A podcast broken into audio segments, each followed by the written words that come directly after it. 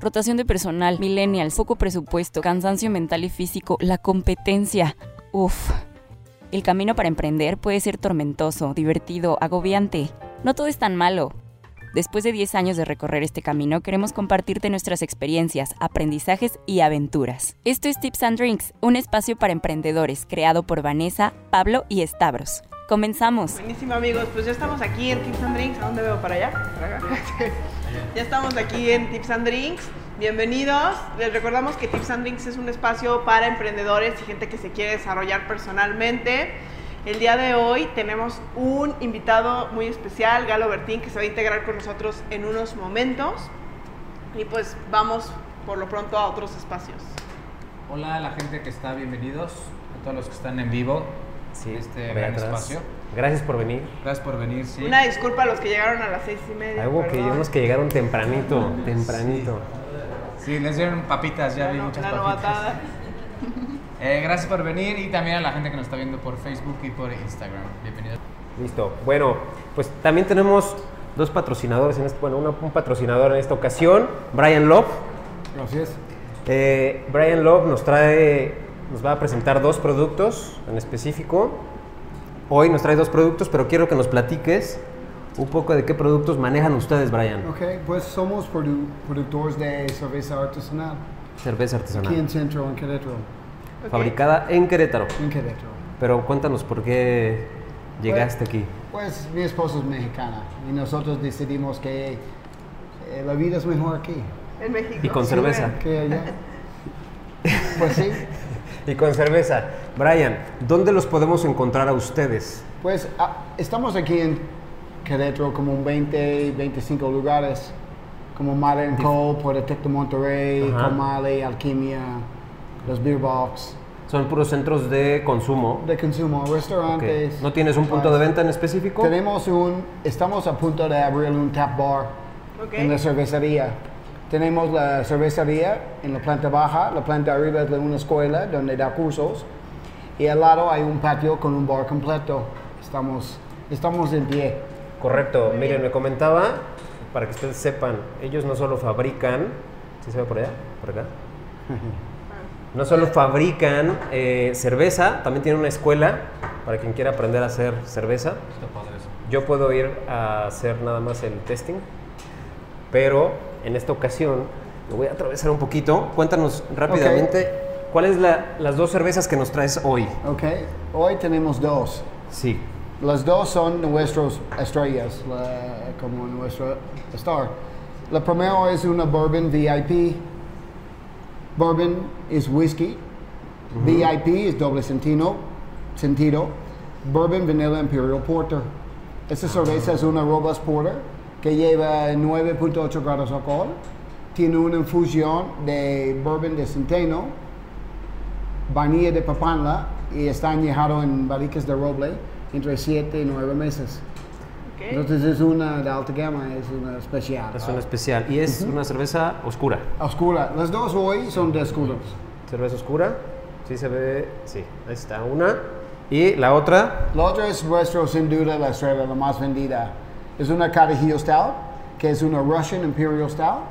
Tiene una infusión de café de Chiapas y licor 43. Y los sabores son espresso, chocolate amarga, cítricos. Y en los dos está muy interesante en el proyecto. Empezamos con agua alcalina.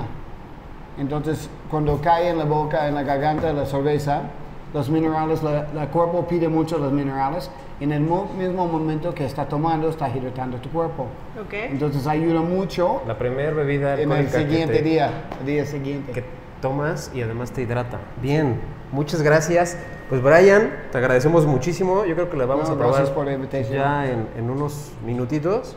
¿Sí? Sí, Pero en unos minutos vamos ¿Están enfriando ustedes? sí están, están enfriando, ¿cierto? Ah. Sí. Y, ent- y, bueno, ya nada más una última pregunta, Brian. ¿Y si alguien quiere comprarte directo, hay manera? Sí, sí, solo contáctame Ok. a través de Facebook, WhatsApp o la página.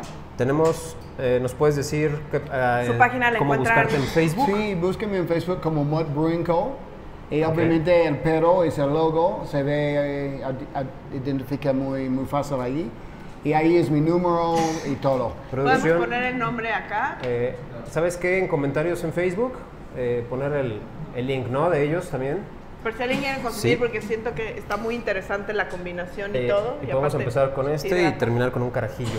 Sí, todas las cervezas más o menos son la mezcla de cerveza y mixología. Tenemos una con ginebra, tenemos una con bourbon, tenemos una con licor 43, Buenísimo. una, una con mezcal. Pues muchísimas gracias, Brian. Gracias. Gracias. por el patrocinio. Ahorita vamos a probarla. Ya vamos Voy a a, vamos, vamos a probarla. Y pues continuamos, Pablito. ¿De Sí, aquel- de gracias lado. Brian. Ahorita probamos y degustamos. Sí. este, Gracias, Aquí Brian, estamos. Ya se me antojó. acompañarnos. Sí, se- sí se están enfriando, ¿verdad? Sí, Ya producción. están frías, yo creo que ya están. O sea, hasta ahorita las probamos, Ahorita entonces probamos. gracias. Y bueno, eh, quiero agradecer a un patrocinador, a Juan Vázquez, que está aquí junto a mí, porque nos brindó este espacio maravilloso. La verdad, no, yo no había venido, había escuchado hablar de este lugar. Eh, felicidades, es un concepto, a pesar de que parece igual, no lo es, los coworkings que existen. Entonces me gustaría que nos platicaras un poco, Juan, qué es Misco, qué ofrece, qué ventajas da, qué propuesta diferenciadora tienes, porque vemos muchas. Qué mejor que tú que, que explicarles. Muchas gracias, bienvenidos. Gracias, gracias por el espacio. venir aquí a Misco. Sí, la idea fue crear un ambiente muy distinto a todos los coworking. Sabemos que, que hay, y va- viene creciendo el, el tema de las oficinas compartidas y quisimos aquí generar algo distinto, algo que, que tuviera valor agregado a la gente que viniera a trabajar aquí. No nada más eh, nos enfocamos en rentar oficinas, realmente lo que hacemos es generar un ambiente de, de comunidad, de darles herramientas que no, te- que no tienen en otro lado o que empresas muy grandes pueden tener, como tener un servicio de mesero todas las mañanas, que te consienta, que te atienda, que te evite el tiempo de pararte en una cafetería en la mañana a comprar un café este, o formarte, venir aquí y probar cafés premium, ¿no? son, cafés de grano, el, el mesero tiene cursos de, de- de barista, eh, hacemos capuchinos con, con no nomás el, el café de, de la pastilla, sino lo hacemos con alma y con sentido. Generar también que, que al no, ren- no, no tenemos servicios de renta de día, ni por hora, ni por semana. Es Eso interesante. Nos hace muy distintos a todos. No queremos, sabemos que es un gran negocio, pero lo que nos interesa no es generar dinero, sino generar este, ambientes de trabajo y, y comunidad, lo vuelvo a repetir, y que la gente se enlace y, y genere ligas de negocios. Entonces, aquí al, al solo rentar por mínimo tres meses lo que es coworking, mínimo seis lo que son estaciones fijas y mínimo seis me- tres meses fijas y seis meses lo que son las oficinas privadas, eso te genera que la gente que viene la ves diario, ¿no? Te genere confianza. Y y generas com- comunidad, lo que decías, generas ¿no? comunidad y generan ligas de negocios, ¿no? Hoy hacemos negocios entre muchos de los que trabajamos aquí, somos amigos, ¿no? Porque nos vemos diario, porque convivimos y porque no hay una rotación, ¿no? Otra cosa es una gran confianza. Aquí tú llegas a- en la mañana, que es cuando hay más gente, y ves bolsas abiertas, computadoras. Nunca en tres años se ha perdido una cosa, porque todos nos cuidamos entre todos. Y esa es la idea de generar un- un- pues, una empresa, un, un negocio que no sea negocio, sino generar pues, que la gente pueda tener herramientas que no cualquiera puede tener. Y, y es interesante, hace rato mencionabas que mucha gente que viene a trabajar en un espacio como el tuyo viene sola. Sí. Así es. Entonces, aquí encuentras, no, no nada más es irte al café a trabajar solo, sino aquí encuentras con quién platicar, este, con quién intercambiar ideas. Sí, así es. Eh, eh, Es difícil para los, los hombres empresa, las pequeñas empresas, es complicado trabajar porque no es como trabajar en un gran corporativo de esos donde hay 200 personas, 300 personas que diario convives, haces amigos. Aquí estás solo todo el día, no tú vas a ver un- a, un, a un cliente, regresas a tu oficina o en un café sentado todo el día solo. Aquí es- te da esa parte que queremos lograr, ¿no? que tengas amigos, que generes esas- ese tipo de, de que no te sientas solo. ¿no? O si vienes, mucha gente que pasa en Querétaro hoy, los mandan de Monterrey, de Guadalajara, de México, a abrir negocios que no conocen a nadie, que pues prácticamente trabajan todo el día y se van a su casa a dormir solos. Generemos esa parte que, que estén contentos, que vengan al día al día y sentirse en una gran empresa, ¿no? Que es lo que aquí. queremos hacer. Me encanta.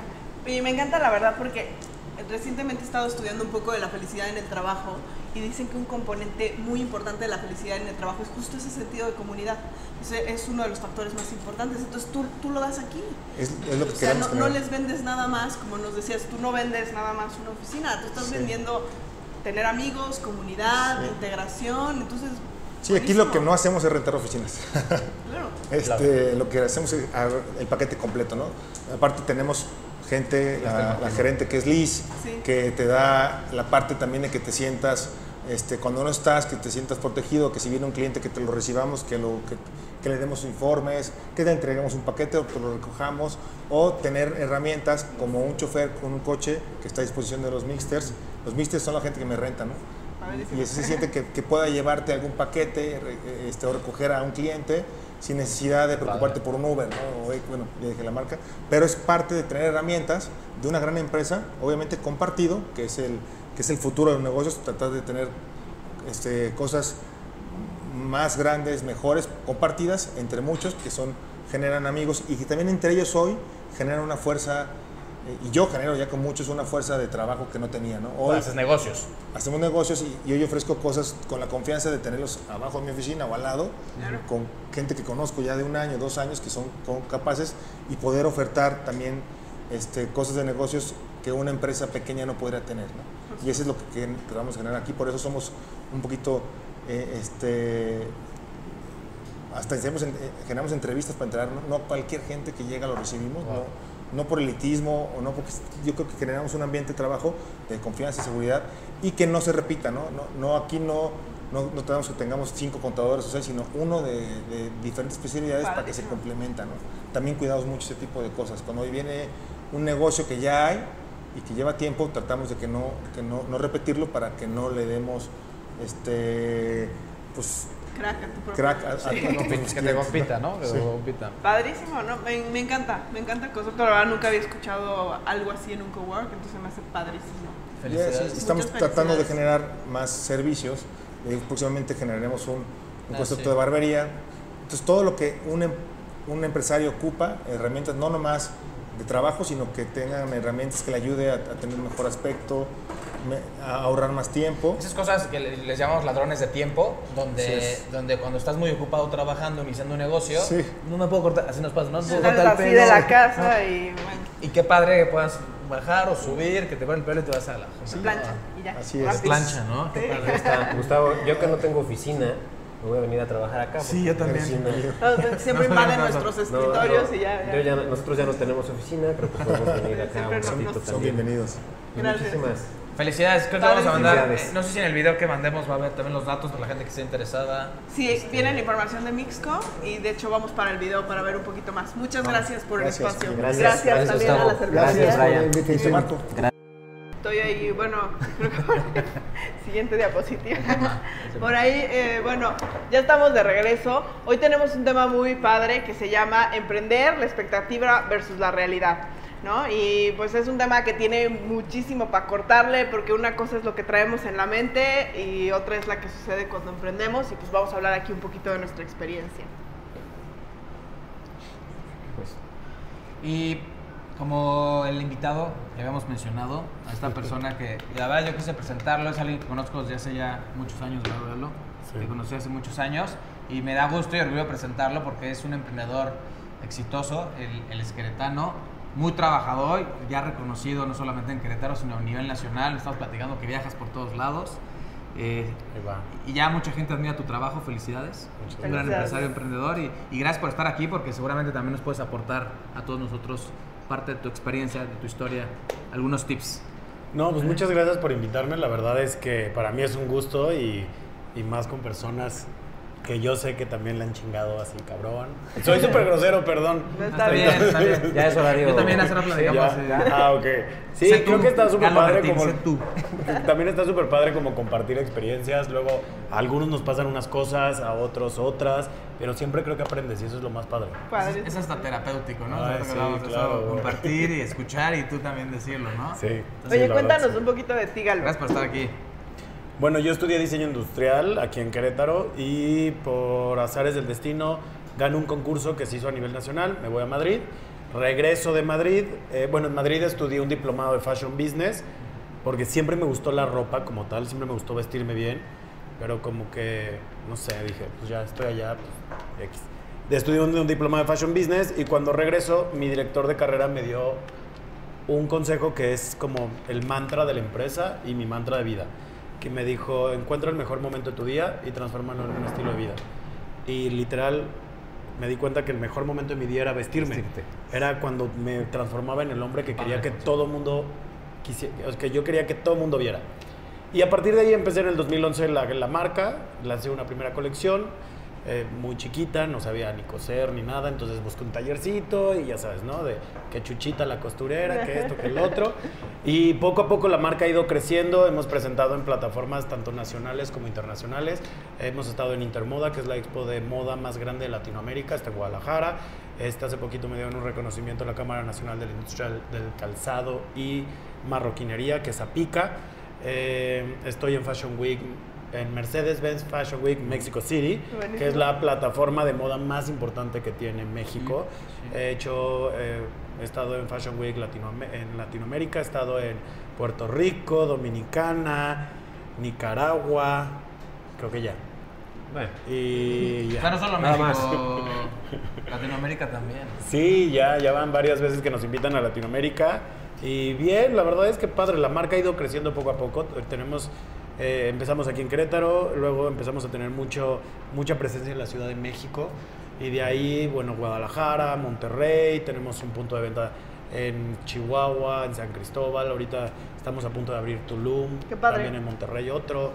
eh, Isla Mujeres, San Miguel de Allende, Querétaro, allá me están chismeando, cuál se me olvida. Y bueno, poco a poco la marca ha ido creciendo y la propuesta masculina que nosotros desarrollamos creo que ha sido un parteaguas en la moda mexicana. Creo que hace siete años que empecé, mm, había muy pocos diseñadores que hacían ropa masculina y más el enfoque que yo le doy como formal, elegante. Sí, muy como padre, muy diseños muy ajá, como padres. algo fácil de usar, o sea, no eran diseñar por mamadas, ¿no? Que Sí. luego dices, ¿y esto quién se lo pone? Entonces, la verdad es que eso funcionó muy bien y hoy en día estamos siendo una marca que es parte aguas en la moda nacional, que creo que está increíble. Me encanta, qué orgullo y qué padre Galo. Por ahí te he visto en, en Paseo Querétaro, ¿no? Sí, Ahí están. exacto. Sí, por ahí como que Sí. dije, ah, Qué bueno que tú te aventaste el gol. Sí. yo, yo del comercial. Ah, Estaba planeado, ¿no? no, por ahí pasé y vi que ahí tienes Sí. este, la Sí, tienda sí, y se me hace padrísimo. La verdad que qué orgullo que una persona de Querétaro esté haciendo esto.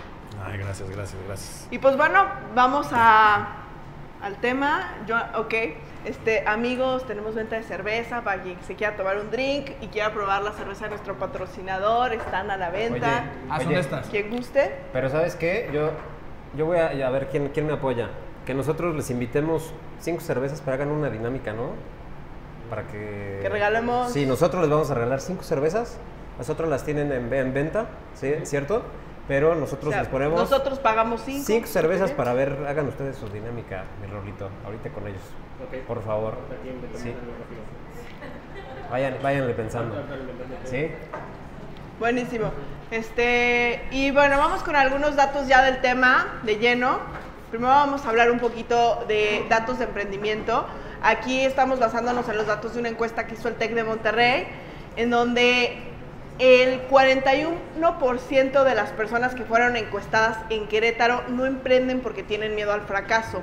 Y a nivel nacional, el 27% de las personas que fueron encuestadas no emprenden porque tienen miedo al fracaso, ¿no? Es como uno de los principales eh, temas para no Muy alto emprender. en Querétaro, por cierto. Muy alto en Querétaro, ¿no? Es, es demasiado... A lo mejor quieres, pero Es, es un pico muy tienes alto. miedo a fracasar. Noticias van a fracasar, entonces si quieren de todos modos háganlo. entonces, que, que no sea un miedo, ¿no? va a suceder, no pasa nada.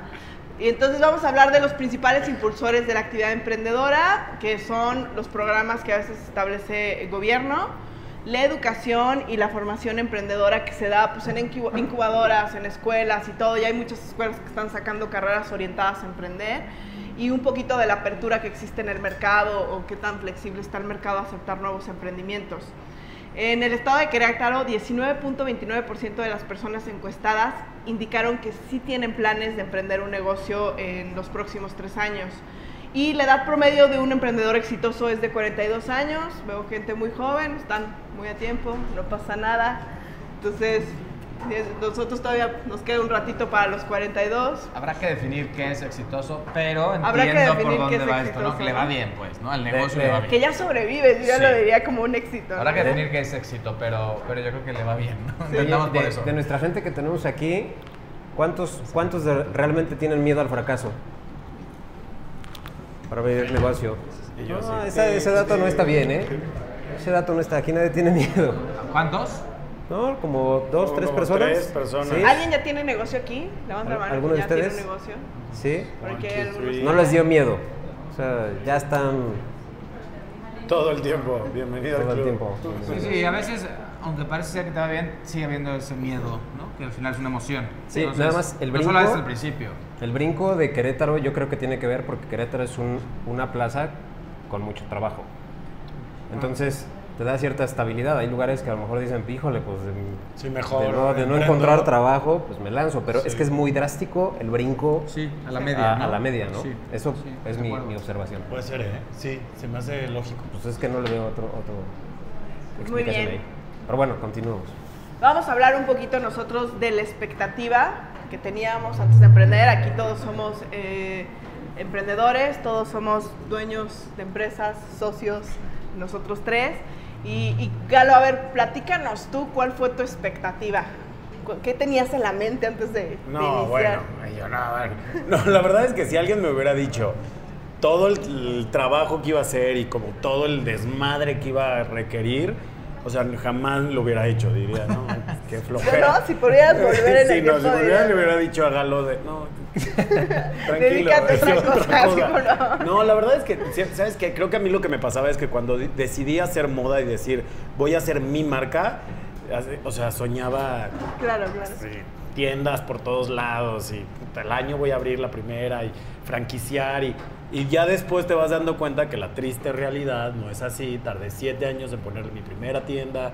O sea, te, te das cuenta que inclusive no es tan, o sea, que no es tan fácil. Como que cuando Claro. sueñas, soñar no cuesta y te dejas ir y, Sí, sí. y no, pues no, güey, ojalá. Todos nos imaginamos así, Sí. ¿no? O sea, En un yate, así. Al año. No, Al año. No, no año.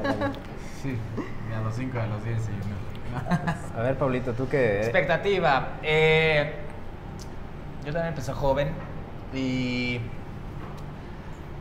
Híjole, la expectativa a veces es también que puedas ingresar, o mi expectativa era que yo tenga esa capacidad de ingresar lo que podía estar ingresando en otro lado en un corto o mediano plazo. ¿no? Y también esa expectativa creo que se vio, se borró. Es decir, no ganas lo que tus amigos en un lugar seguro Sí. o empresa están generando. Pero además de eso, que no contemplaba, creo que aquí hay, se generan dos expectativas, que eso es bien importante de a ver si, si es cierto o no. Hay una expectativa a nivel tangible, es decir, qué voy a tener, cuánto voy a ganar, qué empresa voy a crear. Y hay una expectativa emocional de la que nadie tampoco piensa. La expectativa Eh. emocional, cómo me voy a sentir en el momento que tenga que, o que lo tenga o que no lo tenga. Porque el rato está en sostener lo que puedas llegar a tener. Que eso también luego es lo más duro. en un medio. Entonces, ¿y tú cómo te eso. imaginabas? ¿Qué sentías? Yo, yo quería Antes. crear algo, ¿no? Quería hacer, quería crecer, que- que- que- quería generar eh, eh, trabajo, quería generar riqueza, no riqueza en, en términos de dinero, sino, sino en, en muchos otros términos, ¿no? Eh, lo he logrado, sí, pero también como dice Galo, si hoy le, digo al Pablo de 20, 21 años cuando empecé, le hubiera dicho, sí emprende, pero no de esa forma. Sí. ¿no? Me he llevado dos, tres cachetadas muy fuertes. Hoy soy feliz, ahí vamos. ahí vamos. No se pregunten, gente que trabaja en Magasta, todo va bien. Y hay que tener esa expectativa emocional también, porque cuando tenga voy a sentirme tal y voy a decir, no, no es cierto. Entonces, son esos dos que hay que trabajar. Sí. ¿no? ¿Cuál era mis- tu expectativa? A ver. Mi expectativa, la verdad es que yo no tuve expectativa. Esta mujer que está aquí agarró y me dijo, Vamos a emprender. vas, vas, vas en un negocio, me invitaron y realmente yo no tuve ni tiempo de generar una expectativa. Sí, sigo sin tener expectativas. Sigo sin ¿Qué tener tiempo de generar expectativa y, y fue más bien que me consumió. O sea, a mí, a mí siempre fui Esa ya es la creativo realidad, espera. porque siempre trabajé para mí, porque siempre generé mi dinero desde muy niño, pero, no, pero nunca pensaba como una empresa. O sea, pensaba como voy a, voy a vender aquí, o sea, compro aquí, vendo acá y ya está.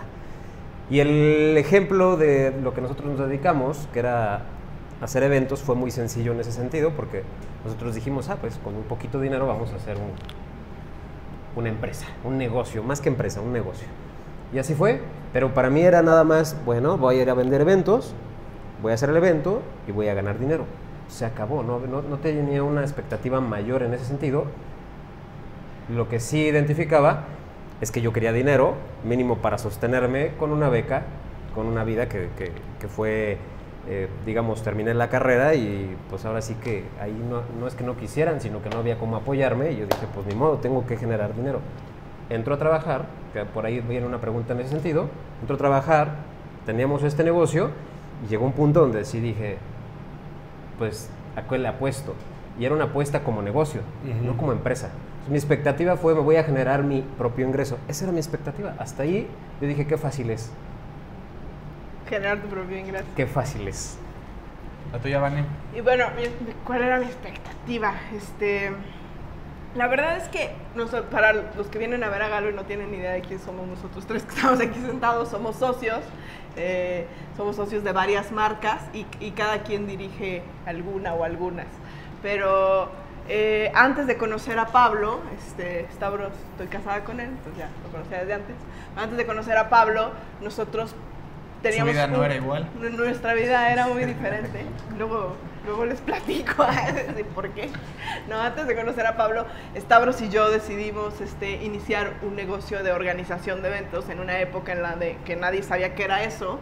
Y, y muchísima gente nos dijo, van a fracasar espantosamente, las novias organizan sus propias bodas, no nos dedicamos a novias. Este, Que, que yo creo que mucho en el sentido de Galo, ¿no? Es decir, la moda creada en México. O sea, yo Sí. creo que cuando tú entraste, También, ¿no? como que no viene la moda de Italia y de España y de Londres y de, no sé, imagino. Y Sí. tu, mer- tu mercado igual, ¿no? A los hombres. Ah, sí, aparte hombres, como que la gente piensa moda, en México todavía ocurre que piensa moda y como si los hombres estuvieran encuadrados, ¿no? Es como de, ah, sí, solo las viejas se visten. ¿no? moda para hombres, eso no existe. Ajá, ¿Qué como traes que- puesto hoy? No, y lo peor es de que, por ejemplo, a mí lo que me pasó es que mi primera barre- barrera fue mi familia. Fue de, te vas a morir de hambre, No, estás no. bien güey, no sabes coser. O sea, No todo, todo- todas las negativas del universo fue como de, put. Y efectivamente, pues ya. Y eso pasa, ¿no? Sí, o sea, nos pasó a nosotros muchísimo que mil gente, amigos, gente cercana nos dijo, ¿cómo se les ocurre? Les pagaron una carrera en el TEC de Monterrey y van a organizar eventitos. O sea, ¿qué está pasando, no? Y, y para nosotros era, y, y yo sí me lo imaginé, o sea, les voy a contar la triste historia de cómo esto empezó, que creo que nunca lo he confesado. Literal, creo que vi una película de J-Lo donde era Wedding Planner. Y yo dije, esto está chingón, voy a tener mi propio tiempo. Y ella se veía muy glamurosa y dije, yo me voy a ver O muy... sea, eso, eso yo no lo No lo sabía. sabía Pablo, Eso no lo estoy sabía. aquí. Güey, es, está en lo máximo. No, no he visto la película y esto no estaría sucediendo.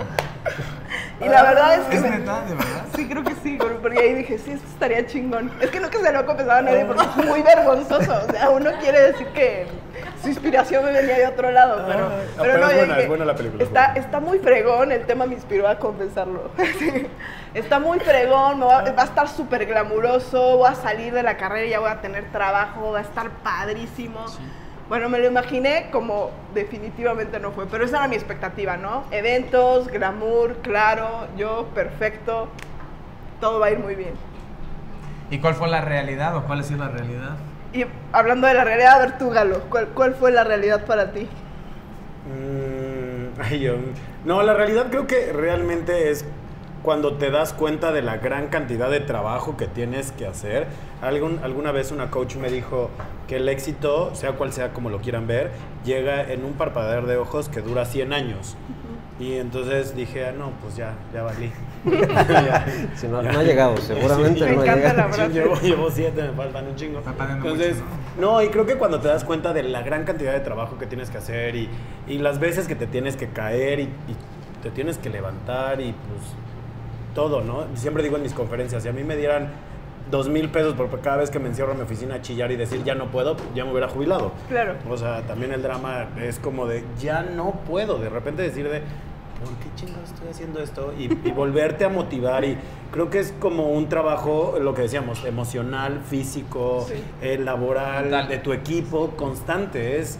Mucha y es- resiliencia. sí, es- es- pues sí, te, te das cuenta que tienes un chingo de, de hijos, yo los veo así. Sí, claro. ¿no? Son mis hijos y entonces ya se peleó uno con el otro y Sí. que el departamento de mercadotecnia ya se peleó con el de ventas. Ya voy a llorar yo Ah, también. Sí, entonces, pero, pero está padre. Al final de cuentas, creo que, bueno, en Galo Bertino hemos formado una familia, creo que eso es increíble.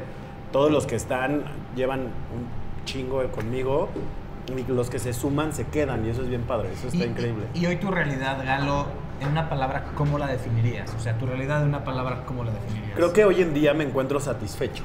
Creo que o sea, siendo como muy honesto, sé que me falta todavía muchas cosas que quiero lograr, pero en el momento en el que me encuentro hoy en mi vida, mis 32 años, en este momento exacto, me siento satisfecho, fíjate. Es tu realidad. Sí, es mi realidad, me siento contento, tengo muchas cosas que había soñado, me faltan muchas más, pero digo, Dios proveerá. Sí, Dios proveerá. Todo va a salir, todo va a salir. Todo va a Que esto es, nada más eh, re- recapitulando, ¿cuántos años después?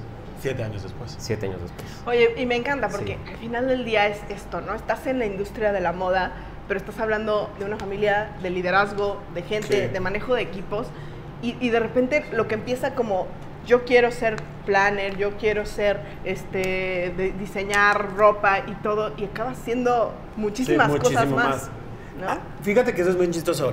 Como que luego, luego cuando voy a, a pláticas o conferencias me preguntan cuánto tiempo tardas diseñando y, y ese es un, un dato súper chistoso. Yo al año diseño 15 días. 15. Claro. No más. O sea, no tengo tiempo para diseñar más que, sí, o sea, 7 días por colección, son dos colecciones al año. Y si me doy más tiempo, todo lo demás se empieza a trazar. Colapsas. Sí, colapsa. Entonces es como de, güey, yo quería diseñar y solo tengo 15 días al año para diseñar. Sí. O sea, es- Ya ese me- es de aquí. el tema, ¿no? ¿Cómo empiezas como emprendedor diciendo yo voy a hacer esto? Sí, Las, las realidades O del sea, aparte te veías diseñando todos los días Sí, en tu oficina, ¿no? sí. ¿No? Con, O sea, con todo mundo Dándome el lujo de romper los colores. Nada, ¿cuál, güey? Bien. Me encanta. Realidades, a ver, ¿qué Realidades, más? ¿qué Sabros, más? Vane. Este, ¿Yo? ¿quién es tu Mi reali- realidad? mi- Hoy tu realidad. Mi realidad es que hoy nada tiene que ver mi, mi trabajo ya con, con, con el origen de lo que hacíamos. Me siento muy satisfecho, yo creo que comparto lo que dice Galo desde otra perspectiva, porque lo único que sucede es que tu, tu horizonte siempre se va extendiendo y extendiendo y extendiendo. Pero sí, sí la, la realidad es que el- la realidad inicial de esa imagen eh, hermosa de Utópica, Vane, quizás. de Vane, pues no fue la realidad para mí. Y hacíamos hace muy poco tiempo un, hicimos un campamento donde hacíamos una remembranza de nosotros tres, de los tiempos tan difíciles que tuvimos y llorábamos. Y llorábamos porque era tan, tan pesado para nosotros, fue tan pesado que lo borrábamos. Entonces bo- borras esos espacios de tu vida, este, esos donde te encierras y lloras, donde te, vienes a un, a lo mejor a, a un lugar como coworking y te metes ahí y le cuentas a alguien, pero en realidad te sientes solo. Y, y la parte del emprendimiento, hay mucha etapa de demasiada soledad hasta que generas un equipo Sí. que ya te dice, pues estoy aquí, Sí, te claro. ayudo. Pero sí, esta, esta parte fue la, la realidad de lo que yo esperaba a mis primeros tres años de golpes. Eh, no, fueron, no fueron nada lo que yo esperaba. Eh, Sí. es- esta parte creo que no tiene que ver con mi realidad hoy, que ya tampoco es, más bien ahora ya veo muchas áreas en las que te quieres desarrollar, Sí, claro. pero no tiene que ver con la parte técnica con la que un día iniciaste. Ya es, un, es, es otro mundo, de, de- otro horizonte. No sé, esa es, esa es mi realidad. Y bueno, para mí la realidad fue, nada tuvo que ver con la película. de entrada, no me dedico a ser wedding planner, me dedico a hacer, eh, dirijo una empresa de diseño de iluminación para eventos. Yo no sabía nada de diseño de iluminación para eventos cuando inicié dirigiendo esa empresa. Y, y creo que la mayoría de mis funciones hoy ni siquiera tienen que ver con la parte de diseño de iluminación. O sea, se me va la vida en juntas de desarrollo organizacional, liderazgo, se peleó fulano con sutano, marketing, comunicación, ventas. eh, la realidad es que se vuelve muy, muy diferente. Y esta es hoy mi realidad actual que yo considero que estoy muy agradecida y es muy positiva y me ha traído cosas muy buenas. Hoy, hoy puedo hablarlo con, con mucha gratitud después de un camino muy pesado, porque la realidad, acto seguido, cuando iniciamos el emprendimiento, es que lo iniciaron ellos dos. Bueno, lo iniciamos él y yo, donde yo trabajaba y él emprendía porque pues teníamos que vivir de algo. Y, y posteriormente a eso nos, nos involucramos ya en una sociedad muy grande que colapsó espantosamente. Gracias. Tuvimos ocho socios, los perdimos a todos en el Gracias, camino con, con cosas bien difíciles, la verdad. Eh, yo trabajaba por fuera, ellos se quedaron de socios. En este retiro que Stavros les cuenta que fue hace un mes, o sea, llorábamos y salían cosas y hasta resentimientos que todavía, y de verdad que tenemos una excelente relación, pero sa- salían cosas, ¿no? Como, vale, pues tú te integraste muchísimos años después y cuando tú te integraste ya está fácil y yo pues sí, pero para mí tampoco fue fácil porque yo me tuve que quedar fuera porque no sé qué. Conoces un trabajo donde te iba bien. Renuncié a un trabajo Tu que, una y me pagaban bien para llegar con mi jefe Pablo que me dijo, vas a ganar 3 mil pesos, porque así empezamos nosotros. Yo lloraba, o sea, se los juro, yo decía, ¿por qué? Si ya me pueden pagar un poco más, decía, porque así empezamos. Y la verdad que fue, fue muy padre, ¿no? Y se los cuento, fue- fueron las cosas que vivimos que fueron bien duras para ellos, bien duras para mí, y, y que hoy las agradezco, las agradezco muchísimo, pero sí, la, la realidad no tiene nada que ver con el trabajo glamuroso, padrísimo, independiente, y al- ojalá haya historias más fáciles, pero creo que la de la gran mayoría de los emprendedores y la de nosotros definitivamente no fue fácil. Y muchas veces la gente se cuestiona en el camino, ¿lo volvería a hacer? Y muchas veces decimos, sí, claro, porque ya estás aquí. Sí. Pero te regresan a donde estabas y te dicen, ratito. vuelve a darle y es como, te lo vuelves a aventar todo. Concuerdo contigo, mi realidad actual, eh, si me preguntan una palabra, ¿cuál es mi realidad? Yo, yo diría agradecido. Estoy sumamente agradecido y encontrando y descubriendo cómo podemos sostener la empresa que hoy tenemos, ¿no? Sí. Ya no, ya no haciendo lo que hacemos antes, bien ustedes lo dijeron, pero sí encontrar ese crecimiento sostenido, estable, para seguirlo haciendo, ¿no? Pero sí, nuestra realidad, eso de querer tener tiempo libre, de ser tu propio jefe, de ganar dinerito, no fue. O sea, todo eso no existió, sobre todo al principio. Todo el mundo trabaja por eso.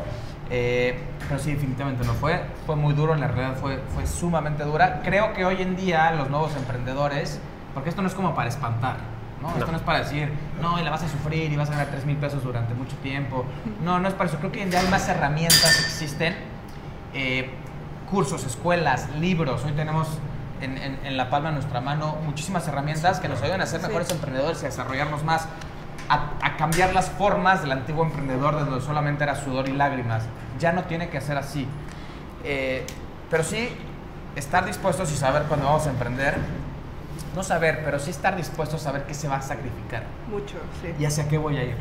Repito, esa expectativa tangible de las cosas que voy a lograr y esa expectativa emocional de cómo voy a sentir y cómo voy a poder sostener ese crecimiento desmedido, ese estrés, esa presión, cómo lo voy a hacer, ¿no? Y si lo quiero tener, ¿no? Y si lo quiero a lo mejor tener. quiero tener una empresita pequeña y la voy a sostener chiquita, va, porque el crecimiento ya requiere cosas que eh, yo, yo coincido El de las sucursales, Están, 47 están las herramientas actuales, está padrísimo, Nada pero es doloroso crecer.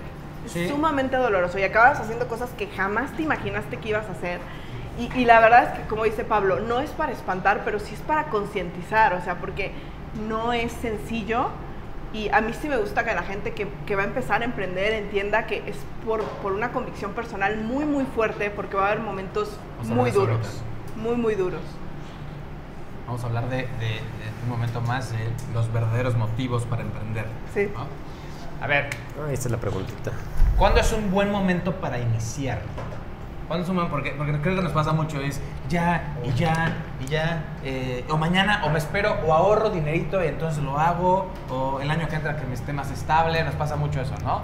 Eh, ¿Cuándo es un buen momento para iniciar? Ay, no sé, no sé, empiecen ustedes. A ver cuál es un momento para iniciar. A ver, Yo- empieza tú. Yo, a ver, eh, ¿por qué iniciamos nosotros? A lo mejor por diferentes Ah, motivos. sí. Pero yo pienso que sí esta ola que hubo de emprendimiento viene con mucha urgencia detrás, con una presión social detrás muy fuerte. Eh, lo que yo he leído en- en- de otros autores, que, que a lo mejor empieza a concordar con lo que yo pienso hoy, pero no con lo que hice, es que empre- para emprender tienes que estar un poco más preparado y tienes que conocer mucho más las ventajas de la tecnología actual, las redes sociales, estos programitas, este, N cantidad de podcasts gratuitos. Esto no existía hace tres años. No, no. O sea, hace tres años no existía. Mucho menos hace siete, mucho menos hace 14 que inicié yo. Entonces, el- el- la forma de aprender de nosotros era golpe y golpe y golpe y golpe. Y lo único que tenías del otro lado era un, ¿ves? Debiste haber agarrado un trabajo. Debiste no sé qué. Ah, entonces te sientes, te sentías todavía más solo. Hoy, hoy al menos compartes las ideas con alguien más que dices, híjole, no estoy, o sea, Sí, te, no te pasa lo mismo, ¿no? Y al otro le pasa, lo- o sea, ¿qué vamos a hacer? Hay coworkings, o sea, este tipo de cosas son herramientas que no existían. Pero yo sí creo, hoy muy fervientemente, que si Vane no hubiera trabajado en un banco cinco años con equipos de trabajo bien hechos y bien estructurados, no hubiéramos podido adoptar esa, es- esa idea, esas estructuras en una, en una empresa tan pequeña como la de nosotros. Entonces, el absorber de afuera eh, un tiempo, o sea, la experiencia de alguien que sí la tiene, la experiencia de una estructura de años o de, empresas de 100 años o empresas de 50 años que siguen siendo fuertes, sí la veo muy positiva para esperarte a, a tener una, una fortaleza más para tu negocio. Es cuando la forma cambia y ya no sufres tanto. quizás. Ya no sufres Vas a topar tanto. con fracasos, sí, Sí. pero, ya no sufrir Ahora, por sufrir. El, el el último dato que sí concuerdo con, con los libros más clásicos de Kiyosaki y demás, es que no puedes vivir de tu negocio iniciando. Claro. Ese sí no, es, no puedes. No puedes porque tus decisiones van a estar basadas en tu hambre y no en el bien de la empresa. Esto para el 99% de los emprendedores en el mundo, ¿no? Eh, eh, Porque quizás hay unos para que los pequeños con todo el em- recurso del mundo. para los pequeños emprende- que- Que es la mayoría en el mundo. Exactamente.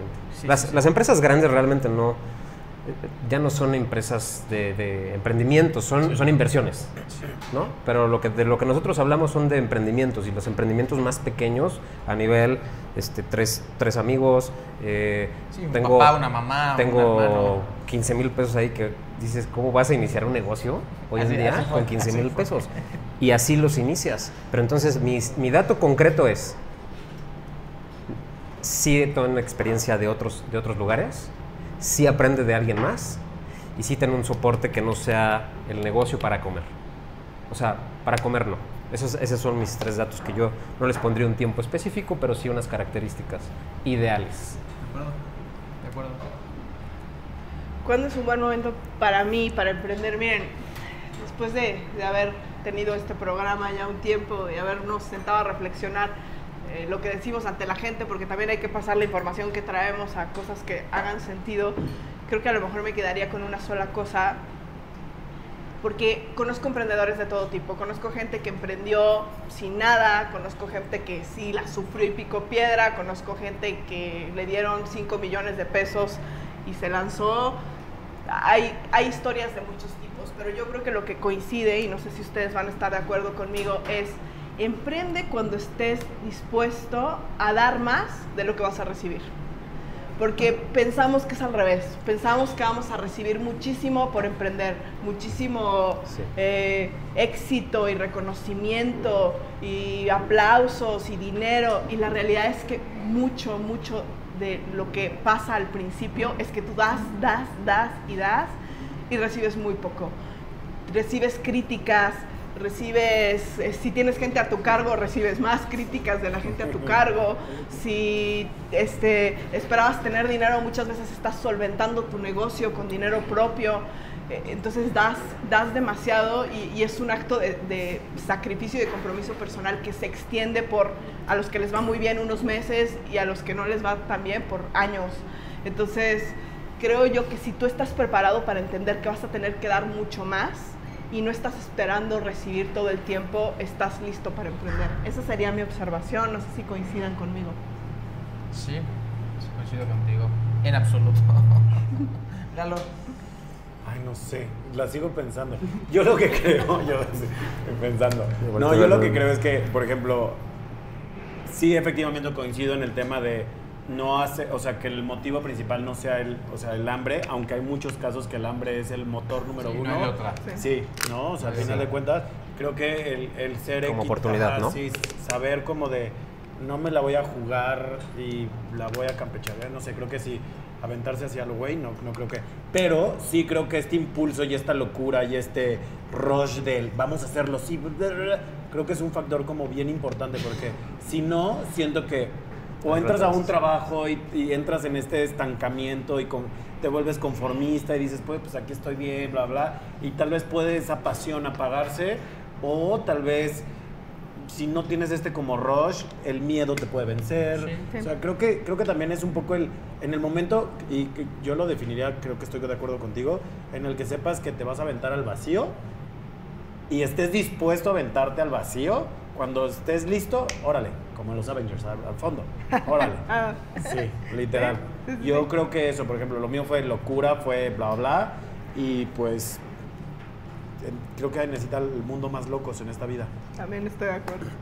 Sí, me quedo con eso. Todo emprendedor necesita una dosis, una pequeña dosis de locura. De lo- Y de terquedad. y de terquedad Sí. mucha. Entonces, estoy de acuerdo, creo que en un momento en específico hay que hacerlo. Dos, también hoy volteando atrás, que, que creo que en mi caso tuve un apoyo también de mi familia, Sí. entonces Stavros lo hice muy claro y también lo- te, lo, te lo dice gente que, que se dedica a esto a asesorar, o algún coach también nos los dijo, es o que tu cónyuge o tu pareja te pueda ayudar los primeros meses, o que tú tengas, o tus papás, o tu mamá, tu hermano, tu tío, o que tú tengas, si- sin tener todo, pero que puedas comer, que puedas vestir, que puedas vivir, o... o- o- Se ayuda. Sí, que- porque, porque sí, aventarte así nada más, sí, a veces puede ser, puedes sufrir, que, que no siempre es necesario. Dice- tiene- tienes mucha razón, estar dispuesto a dar más de lo, de lo que recibir. Y, y un tercer punto que a, mí, que a mí se me hace como muy claro, antes de emprender, conócete tú. Tienes que empezar un proceso de autoconocimiento que nadie lo hace. Todo el mundo es- estamos... Hay una presión social por emprender, por hacer tu negocio, por ganar dinero, pero no se conoce la gente. No nos conocemos como seres humanos, como personas. Entonces, antes de hacerlo es, empieza un proceso de autoconocimiento. ¿Qué te mueve en la vida? ¿Cuáles son esos principios por los que vas a seguir sí o sí? Porque si no los conoces, al primer fracaso es muy fácil que digas, esto no es para mí. Entonces yo me quedo con eso. ¿Y sabes 100% qué de siento? Que sí tienes que saber muy bien, o sea, como tú, qué, qué te mueve. Claro. Porque si no es muy fácil, por ejemplo, a mí me pasa. Y es la típica pregunta que me hacen y me tiene hasta acá de ¿y por qué no haces ropa para mujer? Las mujeres compran cabrón. ¿Por qué no? O sea, porque o sea, es como y en algún momento podrías llegar y podría haber dicho yo de Claro, ¿qué estoy haciendo, y- no? Idea millonaria, güey. Exacto, exacto. Órale. Las mujeres a- las mujeres. Lo acabo de descubrir. Lo acabo de descubrir, ¿no? Entonces, creo que- Gracias. Pero creo que eso es como la parte también, lo que tú dices, desde ser, o sea, saber qué es lo que quieres, conocerte bien y saber hacia dónde vas a llegar tu proyecto, porque si no, luego también en estas curvas de aprendizaje te puedes perder. Muy fácil. Y, y- y se pierde así. La esencia se Creo que lo más fácil es perder la esencia de lo que quieres. Sí. Creo que es lo más fácil de perder. Está- es- perdón, estamos de acuerdo que yo creo que una de los de las sombras de los emprendedores es que le empiezas a ver a todo la oportunidad. O sea, vas caminando y, y tú ya vendes aguas. O sea, tú vendes aguas Sí, sí, sí. y ves la cerveza y dices, Brian, si Qué ponemos buen un negocio, ¿sí? Nos acaban de Sí. hablar de cerveza, qué buena idea. Un Por eso, ¿no? por eso es lo que voy. O sea, empiezas, empiezas Qué y vas caminando y todo es una oportunidad. Porque eso es, eso es algo Sí. que, que ya traes en ti. O sea, Sí. estás Pero viendo. y cuidado, dices- ¿no? Cuidado pero ahí es, ahí es el detalle, ¿no? Porque tú te eres. Dijiste, espérame, voy a darlo todo hasta que vea que definitivamente no sé por qué. Siempre, me- esto es algo que siempre me repitió mi papá una y otra vez. Me dijo, una cosa es que no puedas, digo, una cosa es que no sepas, y otra cosa es que no se pueda. Y eso, eso se lo repito mucho a la gente. O sea, puede ser que tú no sepas cómo hacer del, de- del agua negocio, pero es porque no lo sabes, no porque no se puede hacer. Y Ok, todas las sí. cosas son exactamente eso. Llévalo al nivel que quieras. Sí, llévalo claro. a nivel de ventas, llévalo a nivel de mercadotecnia, De lo que sea. de lo que sea, es aún no sabemos cómo llegar a Marte, ¿no? Cómo llegar, a cómo hacer, no sé, este, órganos todavía, no sé, pero es algo que todavía no sabes, no significa que no, se, no se pueda. Ese es el principio sobre el que yo sí trabajo todo el tiempo. Fíjate que en Galo Bertín, en alguna etapa, yo soy muy de, ser positivo. Me, encanta traer como una actitud positiva. Y me topé con una generación millennial, ¿no? Que es más complicada de lo normal. Y literal desarrollamos un vocabulario. Y una de las palabras que prohibí o frases era no sé. Porque me repugnaba que Averiguo. les dije, oye, este, ¿qué, qué, qué opinas de la cerveza? No sé. Bueno, o sea, y es, es un poco lo que decías. Les decía, ¿cómo hoy en día, en una era donde en Claro, Google encuentras sí. perritos descuartizados. Ay, no. no. no encuentras. ¿Algún otro ejemplo? Ah, O sea, no puedes encontrar otra ¿Cómo cosa. se hizo la ¿Cómo cerveza, se hizo no? la O sea, cerveza? O sea, hay tutoriales para todo. ¿Qué Claro, onda? claro, Sí, claro. y es responsabilidad nuestra. Es responsabilidad de nosotros. Eso está muy padre, ¿no? O sea, también es un, un super tip que estás diciendo de cuándo es un buen momento. Pues cuando estés dispuesto a salirte Sí. de tu zona de confort Sí. y aprenderle. Porque queremos que se nos den las cosas también muy fácil, no. sin esfuerzo, sin aprender, sin dedicación, ¿no? Verdaderos motivos para emprender. ¿Qué te llevó a emprender? A ver, ya lo. A mí, hijo, la, la verdad creo que... creo Un que- verdadero motivo, Un ¿eh? verdadero motivo. Profundo. Profundo. De tu alma. Sí, sí, es no, que ¿sabes es- qué? Creo que, por ejemplo, en mi historia, pues, como personal, y siempre lo digo en mis, en mis conferencias, es... Vengo de una familia en donde todos son como muy emprendedores. Mi papá es, es, la verdad, es un gran empresario. Y entonces nos llamamos igual, ¿no? Entonces siempre había esta comparativa de Galito, Galito, y mi abuelo igual. Entonces, todos puros galos, ¿no? Entonces, sí fue un tema personal, súper personal de... Para mí lo más fácil era seguir con el, el empresa familiar y quedarme ahí, limarme las uñas. Junior. Ajá, Ya lo no hacer Junior. nada. Sí. Bueno, tal vez sí me traerían en chinga, pero dije no. O sea, la verdad es que no quiero que mi nombre se relacione con la empresa familiar y lo que hay y lo que se ha logrado. Orgullo. Ajá, fue más un tema de orgullo, fue un... de net- y luego cuando, cuando me dijeron, te vas a morir de hambre, bueno, terquedad, dije, ni Sí. pedo me muero Sí. de hambre, van a ver, cabrón. Y así, o sea, ya la verdad fue un tema de, no, o sea, quiero crear mi propio nombre, literal. Me acuerdo, alguna vez de puberto me enojé con mi papá y le dije, pero mi nombre se va a recordar más que el tuyo. Y ya voy ganando. Ya, Y ya mismo. Voy ganando. ya. Sí, ya lo tengo registrado al menos. Ya. ya se chingaron Ya. todos los demás. Ya entendí, ya entendí por qué tantas sucursales. O sea, no importa si no es negocio, pero de que se va a Se va a entender, se va a recordar.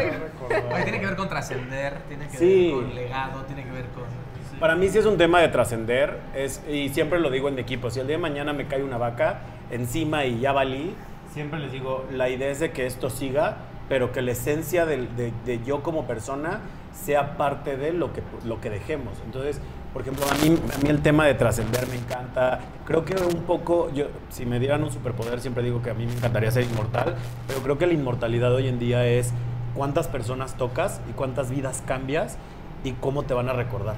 Entonces, es- ese es creo que mi, mi motor siempre. Bien.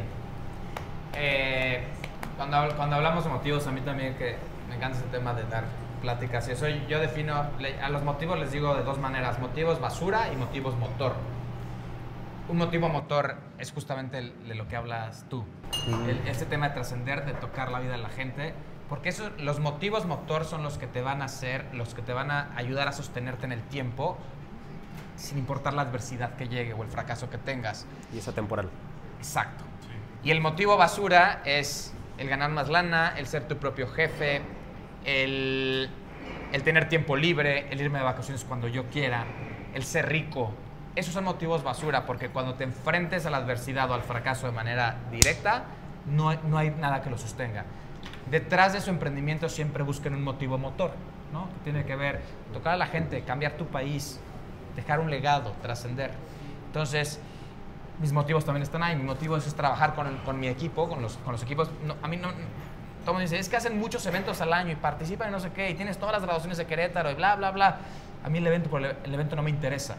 Me interesa también a las familias que llegamos, los valores que se ven en un evento y mi equipo de trabajo, cómo, podemos, cómo puedo desarrollarlos y transformarlos. ¿No? La graduación es el fin y me da igual. Sí. ¿no? El evento es el fin. Lo tomo como medio para llegar a mi, a mi motivo motor, que es ese, ¿no? Tocar y prender foco sobre, la sobre las cabezas de la gente con la que yo trabajo. Y si- siempre lo digo, si me dedicara a hacer tornillos o a vender láminas, haría lo mismo. Descubrir motivo motor que me ayude a seguir. ¿Tú, Giovanni? Creo que hoy di- dice, ¿qué te llevó a emprender? Pues ya saben la historia de lo que me llevó a emprender. Pero, este, ¿qué, qué me lleva a emprender hoy? Eh, sí es, es muy diferente, ¿no? Eh, hoy por hoy, eh, el dinero es, es un tema que siempre va a estar en la mente de un emprendedor, Sí, por creo yo. Pero no puede ser el tema principal. Y, y creo que eso te lo da la experiencia y lo aprendes con, pues ya con mucho rodaje en el camino, en, en esto de hacer tu propia empresa. Y empiezas por ahí, te, te empiezas a dar cuenta que entre más pones el punto en generar dinero, más se te va o más elusivo es o más se va de o puedes lograrlo, pero también caes en cosas que no, ¿no? Y Sí. te pierdes como persona si, si exclusivamente te va- vas tras el dinero. Entonces, creo que eso ha ido cambiando para nosotros y se ha ido transformando y, y tener un equipo de personas a cargo, que hoy ya en la organización en conjunto somos 70 personas, es, es una responsabilidad gigante. O sea, para mí, creo que hoy, el- hoy mi verdadero motivo es si nosotros queremos cambiar México, mejorarlo, si, si estamos quejándonos de la política, si estamos diciendo que allá afuera nada se hace bien, para mí es poner nuestro granito de arena, eh, empezar por nosotros, decir que, que nosotros hacemos las cosas de manera diferente, inspirar a la gente que está con nosotros a hacerlo diferente. Para mí también son motivos de, de ver que la gente que está con nosotros también se desarrolle, también cumpla sus sueños, también si quieren ser emprendedores le entren con todo el conocimiento de lo que se implica. Pero creo que para mí hoy, hoy es más importante la gente, su desarrollo, eh, lo que estamos aportando a nuestro país. Esos serían mis, mis motivos hoy. Uy, uy, uy. Ah, yo voy a cerrar. Yo tengo diferentes motivos, pero hoy. La lana. Ese es el dinero. Alguien La verdad- que ir por el dinero. La verdad, a mí sí me gusta salir de vacaciones. Sí, cierto, cierto, y siempre lo he dicho y se lo digo a mi gente cuando les llego a dar algún curso de finanzas, les digo, el dinero, el dinero, tómenlo, como tiempo. Cuando tienen dinero, tienen más tiempo y más vida. Cuando deben dinero, tienen menos vida, porque lo deben. O sea, porque de verdad lo deben. Están quitando a su vida tiempo yo pienso y me mueve mucho el hecho de, no, de que no me falte nada. Un tiempo fue así. Hoy tengo la fortuna de que no me falte nada de lo que yo considero estándar. No me falta comida. Viajo una o dos veces al año. Eh, No te falta un techo. no te- no, me, no tengo frío, no me falta ropa. Puedo tomarme una cerveza, ¿no? Cuando tengo sed. Pero rea- la realidad de todo esto es que te empieza... eh, eh, mis, mis mentores, mucho de lo que yo escuchaba de Jim Rohn, siempre es...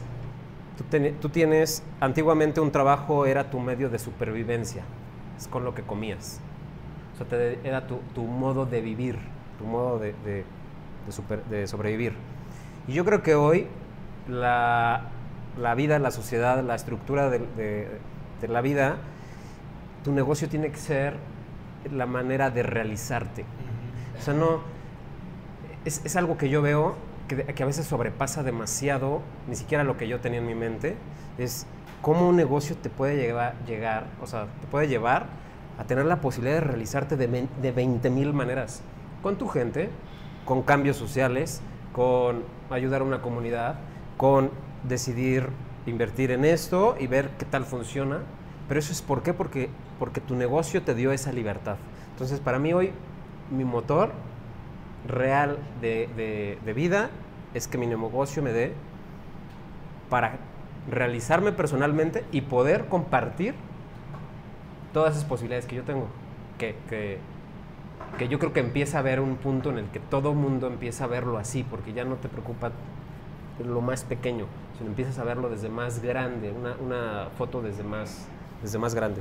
Pero sí es, es cierto, para mí me gusta el dinero, ya no es, una, es un tema específico que me mueva. Y, y por otro lado, la parte personal, realizarme a través de mi negocio es algo que se los deseo a todo mundo. O sea, se los deseo que un día lleguen y, llegue el domingo en la noche y estén pensando, ya mañana voy a llegar y voy a hacer esto y voy a hacer esto y, llegue el, el jueves, el, el miércoles a las 10 de la noche y digas, bueno, es que hoy era día de cine y sigues en tu oficina y no es un trabajo. Eso no quiere decir que no lo equilibremos, pero no es un trabajo porque estás alegre y feliz realizándote. Entonces eso se los deseo mucho a, a toda la gente que, que, que para eso es este programa, ¿no? Ayudar a los emprendedores. ¿Ya? Bien, gracias. ¿Emprender y trabajar o emprender o trabajar? Es una pregunta este, muy normal, ¿no? ¿Qué opinan? ¿Sí entendiste la pregunta? ¿Entendiste? Sí, creo que sí. O sea, o emprendes y trabajas y te la campechaneas, Ajá. O una o la otra. Sí. ¿Tú qué opinas? Ay, no sé, es que pues yo me, me fui de hocico y me fui a emprender luego, luego. Sí, nosotros también. Entonces, Pero fíjate que a veces digo, me hubiera gustado. Nosotros también. Sí. O sea, de repente sí, digo, veo a mis amigos y digo, hijos de la chingada, güey. Checan, se van, qué Sí, sí, chingón. Maldito, les prendo fuego al coche. No, está cabrón. No, pero sí, yo creo que creo que hay, debe de haber una etapa en la que Sí. se debe de, co- de combinar la situación. O sea, creo que aprendes, este, Eh, Entendido como trabajar, aprender de alguien más, sí, ¿no? Cagarla Es- con alguien más. Exacto. Sí. Mamar esa experiencia de alguien más. Exacto. Sí, Estoy de sí, acuerdo. sí, sí, sí. Estoy de acuerdo. Y, y también es un poquito relajante, ¿no? O sea, sales de tu trabajo y se acabó ahí, ¿sabes? Pusiste el check, como dices, y, y para ti ya se acabó la chamba. Y la verdad que cuando tienes tu propio negocio estás 24/7. todo el Todo el tiempo, día. todo el tiempo, no Luego paras. te acuestas y dices, bueno, ya me voy a con tus dormir. y amigos y ya te odian porque tú Sí. estás de que no sé qué. Pero solo hablas de tu negocio. Pues, güey, es que tuve 800 problemas Eso, hoy, sí. pero sí, Sí, también. ¿no? Sí, se- seguro les pasa porque ya escuché risas. Pero bueno, este, ¿cuál- ¿cuáles son? Ver trabajar es, también cuando hay necesidad no te, no te toca de otra. Hay, mar- hay historias maravillosas de gente que emprende y que le va bien en la vida y que no tiene de otra más que trabajar y emprender. Y decía, trabajaba yo de 8 de la mañana a 4 o 5 de la tarde y a partir de esa hora traba- emprendía mi negocio, ¿no? También cuando hay necesidad... Aquí, pues, aquí hay gente que trabaje y emprenda al mismo tiempo. ¿Alguno de ustedes? Nadie. Muy bien. Sí, Trabaja y emprende Pero ya al mismo vas a abandonar, su Y, no- ya no cuenta. y, y- y es contrario, Pablito, yo, yo pienso, ¿eh? Ajá. Es contrario a lo que una empresa te demanda hoy en día. Porque te piden mucho de tu esfuerzo al 100. Eso, nosotros tenemos gente que tiene sus pequeños emprendimientos, que está trabajando con nosotros, y que es bien difícil equilibrarlo. Sí. Yo creo que, que- hoy es más difícil, ¿no? Y que, y que cada vez es más complejo porque eh, las cosas cambian tan rápido Porque tienes el que jefe en, aquí. en todos lados tienes que estar así. Oye, pero ¿qué pasa acá y qué pasa allá? Eso es, eso es la demanda de un negocio actual, que estés así, ¿no? Y lleguen las, de las 11 de la noche y estés pensando, chin, pero ¿qué pasa si mañana sacan esta publicidad? y no, O sea, cosas, cosas con las que no puedes descansar. Sí, está cañón. Entonces, yo sí creo, yo sí creo que trabajar es importante. Trabajar es importante. Absorber conocimiento. ¿Trabajar para alguien más? Para alguien más. Es importante. Y en algún momento, lo que yo considero es que puedes planear tu negocio mientras trabajas. Sí. Eso sí que lo creo. Sí. O sea, planear tu negocio mientras estás trabajando y hacer un RP por aquí, eh, ir a una asesoría por acá, ir a abrir un mercado por allá, hacer encuestas. Eso sí se me hace Sí, sí, bien. sí. Pero la verdad es que el día, y yo se los cuento por lo siguiente, yo inicié el negocio y yo al mismo tiempo busqué trabajar porque yo necesitaba dinero. A los siete meses tuve que decirle al trabajo, o sea, me encontré en esa encrucijada donde decía, a ver, no puedo estar aquí y no puedo estar allá.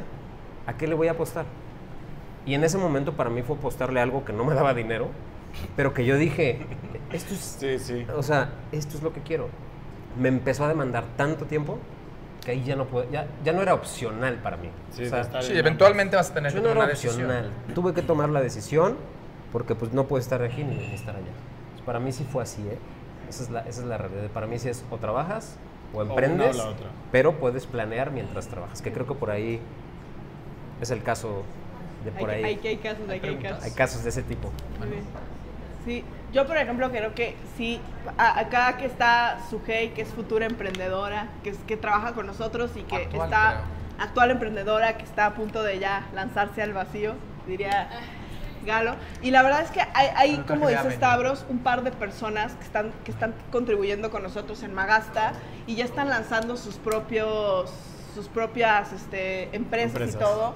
Y, y está mucho la pregunta también desde el lado del emprendedor, pero pues es que cómo les das chance y no descuidan su trabajo. Mano, o sea, si yo me salí de un trabajo para emprender y mis jefes me dijeron, vas a arder en el infierno y no ardí en el infierno. O sea, al final del día, pues no, no podemos estar tratando de dar un mensaje aquí y decirles, hola, este es un programa para emprendedores, no suje y no emprendas, no te puedes ir O sea, es el punto, ¿no? Si nuestros verdaderos motivos están del otro lado también como emprendedores, y obvio hay una línea, y creo que tenemos que ser muy responsables ambas partes, o sea, la parte de, de una persona muy responsable que te dice, ahora sí ya voy con todo, y, y está bien, porque llega un momento en que tu empresa lo va a requerir, y también tú, la parte de entender que, pues, vamos, si estás haciéndolo bien, estás inspirando gente, y se van a ir y van a querer poner lo propio, y ojalá les vaya igual o mejor que tú.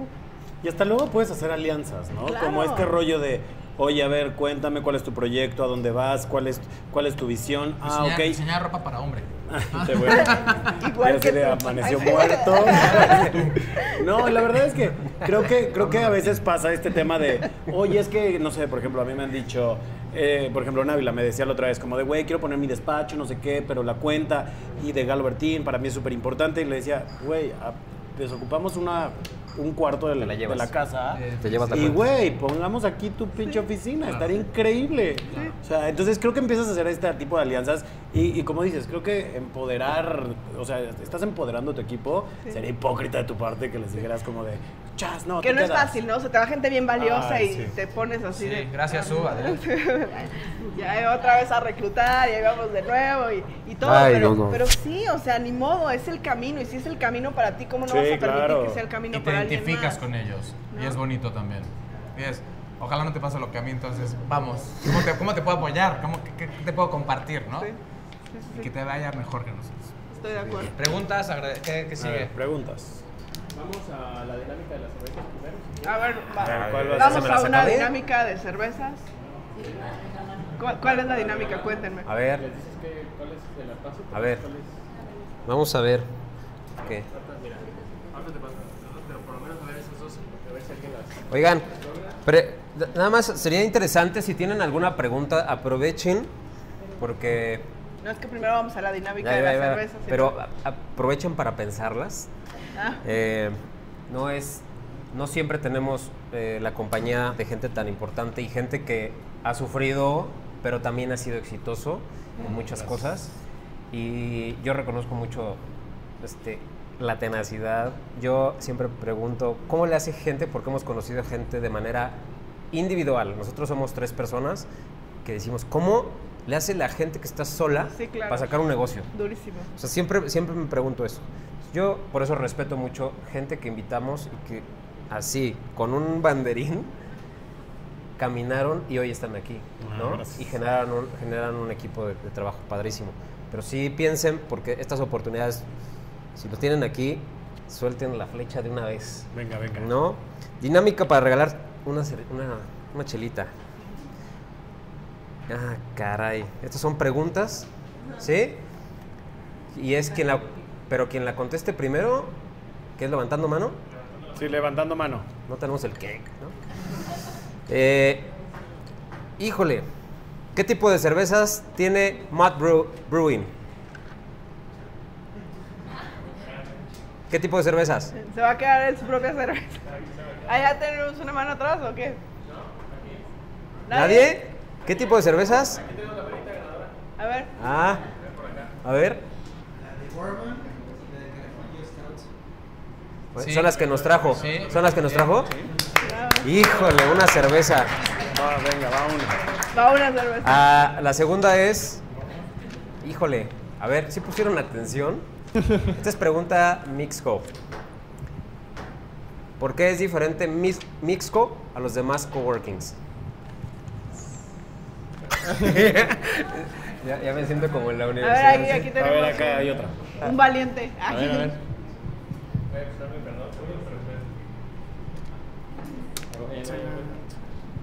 A lo mejor ni se necesita, mi Raúl. Son varios puntos muy importantes. Ah, Punto número quiere uno. varias El cervezas. socio. Quiere varias cervezas, sí. Soy su socio. Soy su socio. El, me, me gustó mucho el, el- el que cuidan que solo sea un rubro por, de empresa en- metido en, en- en el Ah, sí. coworking. Otro que me llamó la atención es del, del chef o el, o el mesero que te, que te atiende. Sí, sí, a mí también me O sea, gustó ese, ¿eh? Tiene, tiene café de, de grano, de altura o no sé, cómo, buen café. Eh, también que, que se preocupan por generar negocio dentro de, de las instalaciones, no nada más este rento el espacio y ya este haz lo que quieras. ¿Sí está corroborando allá? ¿Sí? ¿Vamos bien? No, sí, bien, bien, ¿no? ¿Algún Sí, otro? ya, déle dos cheves. Ya, él sí se lleva dos, le echó Una ganas. caguama. Sí, sí, Sí, su cerveza, buenísimo. Bravo. Ya, yo tengo una aquí. Ahí está. Compartan una experiencia de expectativa versus realidad. O expectativa y realidad. ¿Habrá alguien que nos quiera compartir? Alguien que tenga... Las emprendedoras. A que ver, emprendedoras.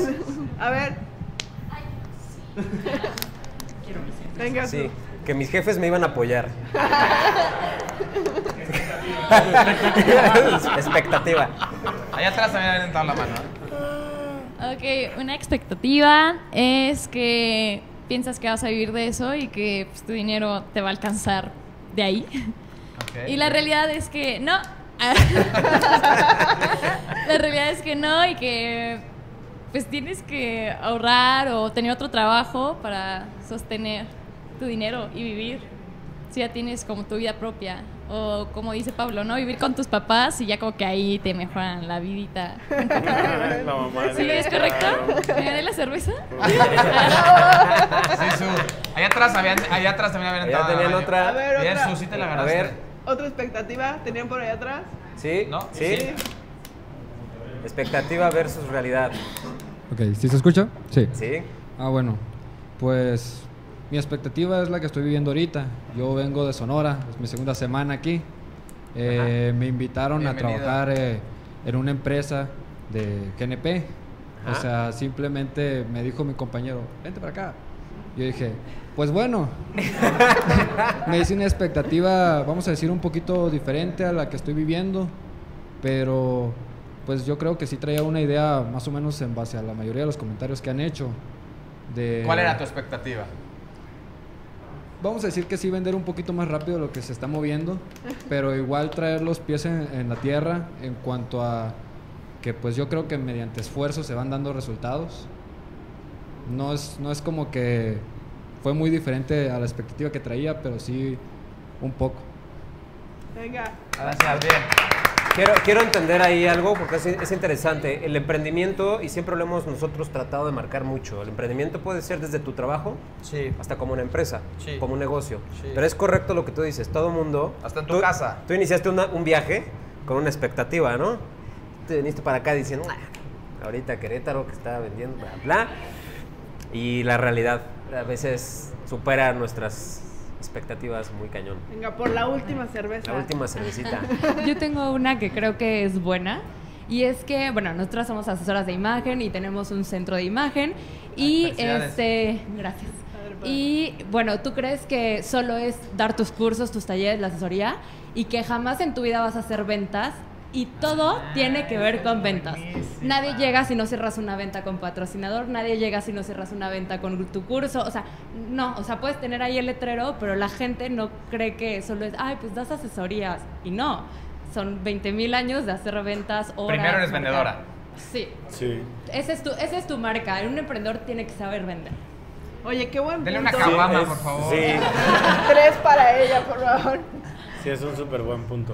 Oigan, qué buen punto, la verdad, porque no, no lo tocamos y, y yo creo que este es un tema que todo emprendedor tiene que saber, te guste o no te guste, o vas a ser vendedor o te vas a asociar con un Sí. super vendedor. Sí. Porque no va a haber manera humana, ¿eh? Tú puedes ser el más fregón de fregones conectando dos cables y eso se puede creer tú que se va a vender como pan y si no sabe alguien de tu equipo de ventas, eso no sale. Es una realidad, miren, hemos hablado en nuestros programas anteriores, hemos hablado un poquito de las personalidades y quién es extrovertido y quién no, y la realidad es que aquí decimos todos que somos introvertidos, nadie le cree a Pablo, pero bueno, este, y, y eso sí era un tema que yo definitivamente no traía, la parte comercial desarrollada, y la tuve que desarrollar sí o sí, y mi personalidad no es muy extrovertida, no es nada extrovertida, diría yo, y pues nada, hay que hacerlo y, y es un tema que si tienes que, que saber si vas a ser ven- este si vas a ser un emprendedor, creo yo. Totalmente de acuerdo. Sí. El modelo de negocio, estos planes que existen, el, el- el- el Canvas y crear todo tu negocio, lo que te enseñan en la escuela de un año, seis meses, el proyecto financiero, eso no importa, solo se valida un modelo, modelo de negocio cuando el la gente o el cliente te lo compra. Y para comprarlo lo, lo tuviste que haber vendido. Ujú. Si no, si no, no va a funcionar. Por más planeado que lo traiga, o mejor planeado que lo traiga. ¿no? Dice, ¿alguien, ¿alguien conoce a Gary Vee? ¿O Gary Vee? ¿Sí? ¿Lo han escuchado?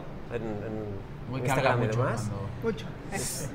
Él, él está enfocado en mercadotecnia por redes. Y síganlo porque es muy bueno. Pero venía escuchando un podcast que les compartía y él decía, tú solo tienes que tener un producto suficientemente bueno. Él decía eso, ¿eh? Sí. Pero lo que no te puedes perder es que la gente lo conozca. ¿Y qué hace un vendedor? Hacer que la gente lo conozca. Sí. ¿Sí? Hoy tienes redes y tienes otras herramientas, pero al final tienes un vendedor. Y esa no se puede quitar del modelo de ningún negocio. Y algo muy cierto también es que, y es una filosofía con la que para nada vamos, pero algo muy cierto es que un buen vendedor te puede vender basura. Y, y muchos emprendimientos sobreviven vendiendo productos Basura. pésimos, que no es una recomendación, pero para que entiendan el poder del nivel de las ventas. Sí. Un, puedes tener un excelente negocio con un excelente emprendedor, con una gran filosofía que no sabe vender y va a morir.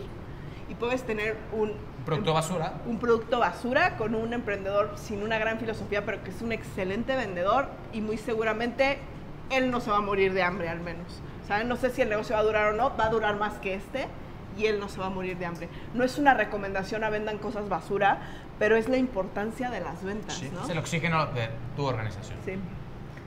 Y que por eso tenemos Muy buena, tantas ¿eh? Gracias. Sucursales. ¿Quién es, ¿Quién es el vendedor? Felicidades. Bertín? No, fíjate que yo siempre he dicho que me considero un mal vendedor del producto. O sea, este tema de la camisita y llévele el pantalón y pruébeselo y todo. Llévelo, llévelo. Si el llévele, llévele, creo que soy muy malo, pero soy muy bueno. O sea, yo entro en una habitación y me compran la marca porque me la compran. Entonces eres buen vendedor. Soy buen vendedor. Y creo que, creo que la mercadotecnia se me da, ¿no? Entonces, eh, son dos buenas herramientas. Entonces, sí, al final creo que... Así sí, que no, sí. Me pones en la tienda y no vendo. Pero Así me que sí. salgo y ya. Esa es la realidad. Sí, sí hay que vender. Sí, sí, hay que Otra pre-. ¿Alguna pregunta? No sé. A ver, ¿alguna pregunta? Raúl. ¿Sí? A ver, venga. ¿Tienen alguna A ver, pregunta? adelante, adelante.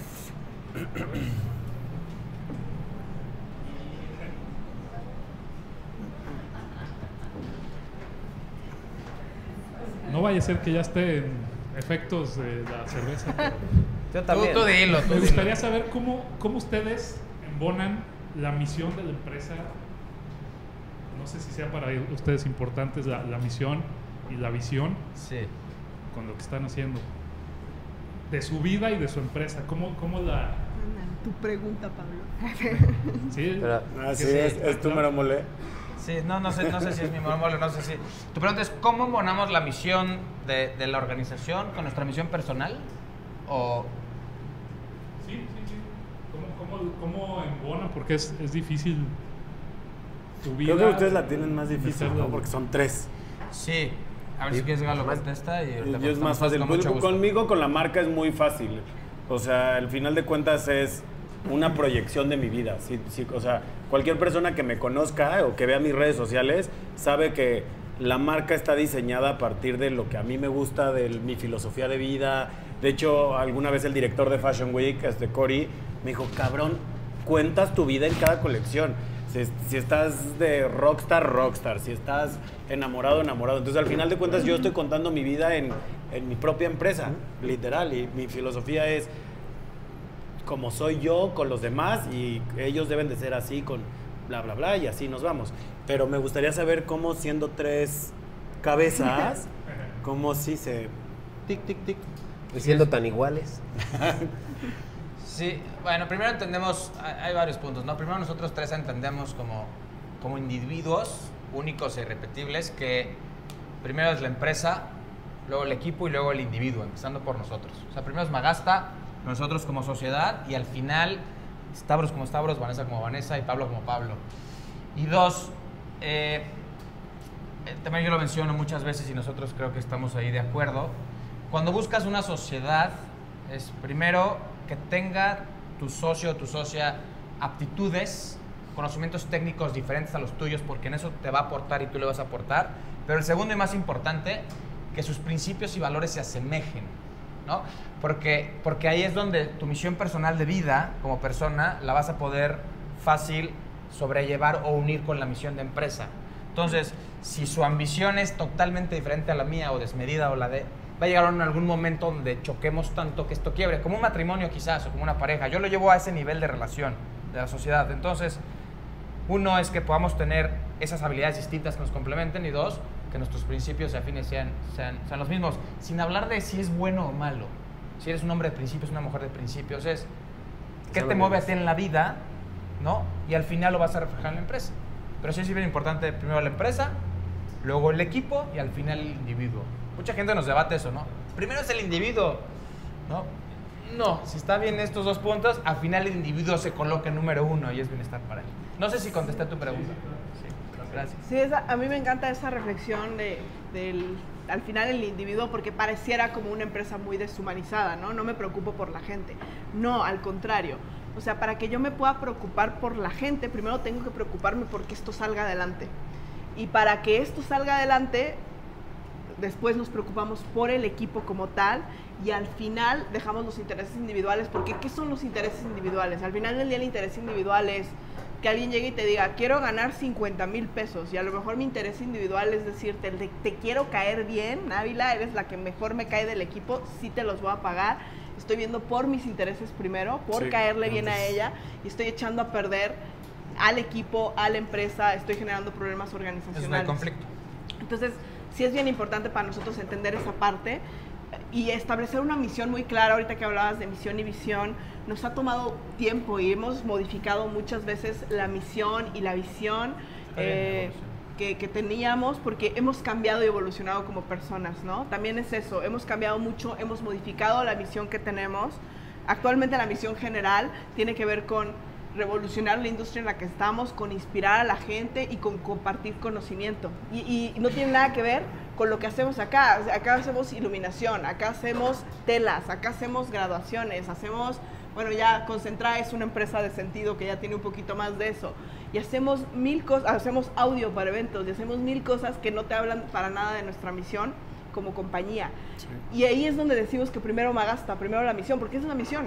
La misión no son las telas, no son las luces, no son eso, pero yo tengo que cuidar eso como global y nos pasa mucho, mucho con la gente que está colaborando con nosotros, es, es explicarle a la gente, ¿no? No es que no me preocupes como individuo, me preocupa muchísimo el individuo, la gente que está aquí trabajando, pero para cuidar de ti, tengo que cuidar de eso. O, o se nos muere a todos la gallina de los huevos de oro y no podemos. Y eso a veces implica caerle mal a la gente con la que estás, que estimas, porque formas familia, pero no siempre les puedes caer bien. Eso a veces implica sacrificarte tú personalmente por muchas cosas. Eso a veces implica no irte a, a tu viaje a, a Dubái. Afortunadamente hoy nos va mejor, afortunadamente hoy tenemos posibilidades de ir, de salir, de viajar. Pero muchas veces nosotros tres hemos tenido que hacer muchos sacrificios en pro de que primero sea la misión. ¿no? Es como un poco este tema del bien común, ¿no? Sí. Primero siempre Primero. está el bien Exacto. común y ya luego estarás tú y tu necesidad individual y tus objetivos. Sí, Correcto. sí, yo también creo que va por ahí. Yo, yo quiero tal vez eh, agregarle un poquito a lo que dice Vane y tal vez viene un poco más enfocado a lo que tú comentas. ¿Dónde nos cuesta trabajo a nosotros hoy en día? Es el, el grupo de nosotros tres, sin darnos cuenta, teníamos una misión. Sin darnos cuenta, ¿eh? Porque hacíamos empresas, o sea, decíamos, esta es la marca tal. ¿Cuál era la misión? Ah, pues hacer iluminación. Ok. sí, sí estaba como encontrado por qué hacíamos las cosas.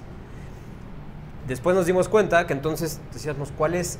Si para esta empresa es esta misión, para esta es esta misión, para esta, esta misión y demás, y cuál es la visión a 5 años, 10 años, etcétera, realmente nos dimos cuenta que eso no era valor, o sea, no era nuestro valor. Y pudimos generar una misión, sí, más grande que nosotros, es más, porque eso era lo más importante. era- es una misión más mayor a mí, mayor a cada uno de ellos como individuo. Que por eso hacemos esto, ¿no? Por eso, por eso hoy estamos aquí poniendo un tiempo, porque significa inspirar y compartir. Pero lo hacemos porque esto, no, esto para nosotros no es, no es un negocio en absoluto. Lo que sí es un hecho es que nos da, sí es un gasto también alto y gasto, demás, claro. pero, pero sí nos da parte de esa misión como sociedad que tenemos que es mayor a nosotros y que el día que nosotros no estemos, ojalá nuestro, nuestro equipo de gente pueda dar y seguir inspirando a alguien más y compartir con alguien más, etcétera, como tú dices, si mañana nos cae una vaca encima. ¿Cuál es la, complica- la, la complejidad de esto? Es, es trasladarlo hacia Sí. abajo. Y trasladarlo hacia abajo como decir, esto es un emprendimiento que va, es más grande que yo, no es, no es mi empresa. Es, es de nosotros. Eso es complejo. Ese es- esos son los retos en los que nos encontramos muy fuerte actualmente. Y aún así, por más que, ay, qué, qué padre se escucha esto, hay que trabajarlo y alinearlo. Nosotros también hace Mucho, poco nos fuimos, hicimos un viaje muy bonito que, que trabajamos de alineación y pro- de misión y propósito de vida personal como la empresa. Entonces nos fuimos, nos fuimos un viaje y lo trabajamos porque la las misiones personales y el negocio evolucionan. Como personas crecemos y nos desarrollamos. Uno cambia.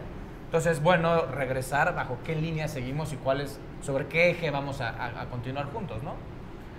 Y eso no garantiza que dentro de 15 años sigamos juntos. Repito, como una pareja. Claro. Gracias, muy buena pregunta.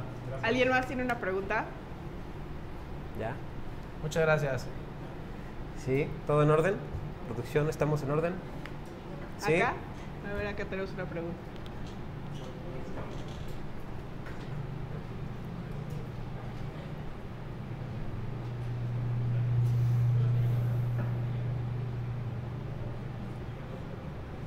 Bueno, mi, Sí. mi duda es sobre más enfocado en la- como en una estrategia de venta o de emprender. Eh, en mi caso, yo vendo maderas ¿Ok? y suele ser un producto muy visible. O sea, que se necesita apreciar más que en una foto o en una red social, ¿no? Ok. En ese sentido, ¿conviene tener un punto de venta, una tienda o para empezar a emprender? Lo tienes ahorita por red social. Ajá, o sea, de cuenta, es red social y todo, pero no hay un punto de venta donde vayan y te visiten, un showroom, por así llamarlo. Claro. Entonces, ¿conviene invertirlo como una tienda como tal o, digo, cuando, cuando no sabes si el capital invertirlo en eso o fomentarlo más en redes sociales? ¿Cómo, es la, ¿Cómo sería mejor una estrategia de venta como para productos que son mm, eh, más agradables a, a la vista o al tacto? Ok. Eh, ¿De madera, madera maderería. fina o como...? Como sí, acabados. o sea, ajá, acabados en general, Ah, ya, ya. alfombras, este, maderas, pisos de Ok, madera. sobre- Perfecto. Em, es una muy buena pregunta. Eh, Aquí, Galo, Sí, yo. Galo, sí, yo yo- yo-. A ver, venga, creo Galo, que- venga, creo es que- punto. sí. Mira, yo lo que te recomendaría es, creo yo que el aventarte a poner una tienda que es como lo que te decía, ¿no? O sea, yo en la ropa, pues te tienes que, yo en mi cabeza decía, te tienes que probar la ropa, tarde o temprano. Y tardé siete años en poner como expandir tiendas, ¿no? Como tal, físicamente. Yo lo que creo que hoy en día las redes sociales y las herramientas que hay en internet de todo tipo te pueden dar como una, puedes tú generar una estrategia y puedes utilizar desde fotografía, animaciones, este, eh, hay, creo que hay un chorro de cosas de multimedia y audiovisual que puedes utilizar para que la gente vea, uno, vea tu proyu- producto, dos, sepa la calidad y entienda la calidad y lo llegue a apreciar al nivel que tú necesitas que se aprecie. Eso va a ser una inversión. ¿no? Y me pasa mucho en moda. Llego con chavos o chavas que voy a poner mi marca y lo primero que les digo es, nunca subas una foto que, o sea, que parezca que la tomaste en el baño de tu casa. ¿Sí me explicó? O sea, tienes que invertir en un buen fotógrafo que se especialice en texturas, en acabados, que tal vez sepa de arquitectura en este caso. O sea, invertirle muy bien a eso, porque al final es una herramienta. El marketing y la publicidad es la mejor herramienta de venta en el siglo, ahorita, ahorita, ahorita. Y a partir de eso, que tú vayas revisando cómo van tus ventas, tus proyecciones con clientes y tomes esa decisión si vale la pena o no. Porque cuando tengas un local, vas a tener que pagar renta, luz, agua, teléfono, alguien que esté ahí. ¿Qué tal si te renuncian? O sea, eh, se vuelve un tema tan complejo que si no estás en el momento indicado en donde tal vez ya tengas tú un flujo constante de ciertos elementos que te permitan sostenerlo y que tal vez tú no tengas que estar ahí todo el día metida, porque si no, volvemos al, tem- al tema de las ventas. ¿Cómo vas a vender? Si vas a estar, puta, no tengo quien atiende el local, entonces voy a estar aquí metida, pero, pero entonces, pues en redes, o sea, siento yo que hoy en día, primero arriesgate a hacer una estrategia digital muy cañona, así met- echa todos los kilos al asador, inviértele muy cabrón y de repente cuando veas que es el momento indicado y tú, tú solita te vas a dar cuenta, vas a decir, ah, no, pues ahora sí necesito porque me llegan a la oficina o a donde tú estés 20, 50, 100 clientes. ¿Sí me explico? Entonces, ya ahí solito el negocio te va hablando. También eso es, creo que muy importante, tienes que escuchar tu negocio. Porque creo que luego nos emocionamos y queremos aventarnos al vacío, como decía hace rato, de, ya una tienda, sí, claro, y voy a poner aquí un chingo de maniquís. Y nadie se para en tu pinche tienda porque pues, tal vez todavía no estás lista. ¿Sí me explico? Yo ese es el consejo que te daría. Creo que hay muchas herramientas hoy en día que puedes utilizar. A mí, yo- a mí me gustaría complementar el consejo de, Galo, este, que se me hace excelente. O sea, sí, la verdad que hay muchas, muchas maneras de hacerlo súper bonito visualmente y es invertirle y es lanzarte con todo. Y me gustaría decirte también que en el tema de estrategia de redes sociales, por aquí lo que te decía Stavros de Gary Vee, o sea, sí te recomiendo seguirlo porque este hombre es un máster de las redes sociales y él empezó eh, tenía una tienda de vinos, literal tenía una tienda de vinos y entonces él hizo una estrategia completamente fuera de la caja, en donde él no te vendía, este, ahora 50% en las botellas y lo subía a su Facebook, ¿no? La gente en redes sociales quiere oír hablar de ti, sí, de tu producto, pero si tú me muestras una compañía que exclusivamente está hablando de maderas, yo no la voy a seguir. La- te voy a buscar en el momento en el que yo vaya a comprar madera.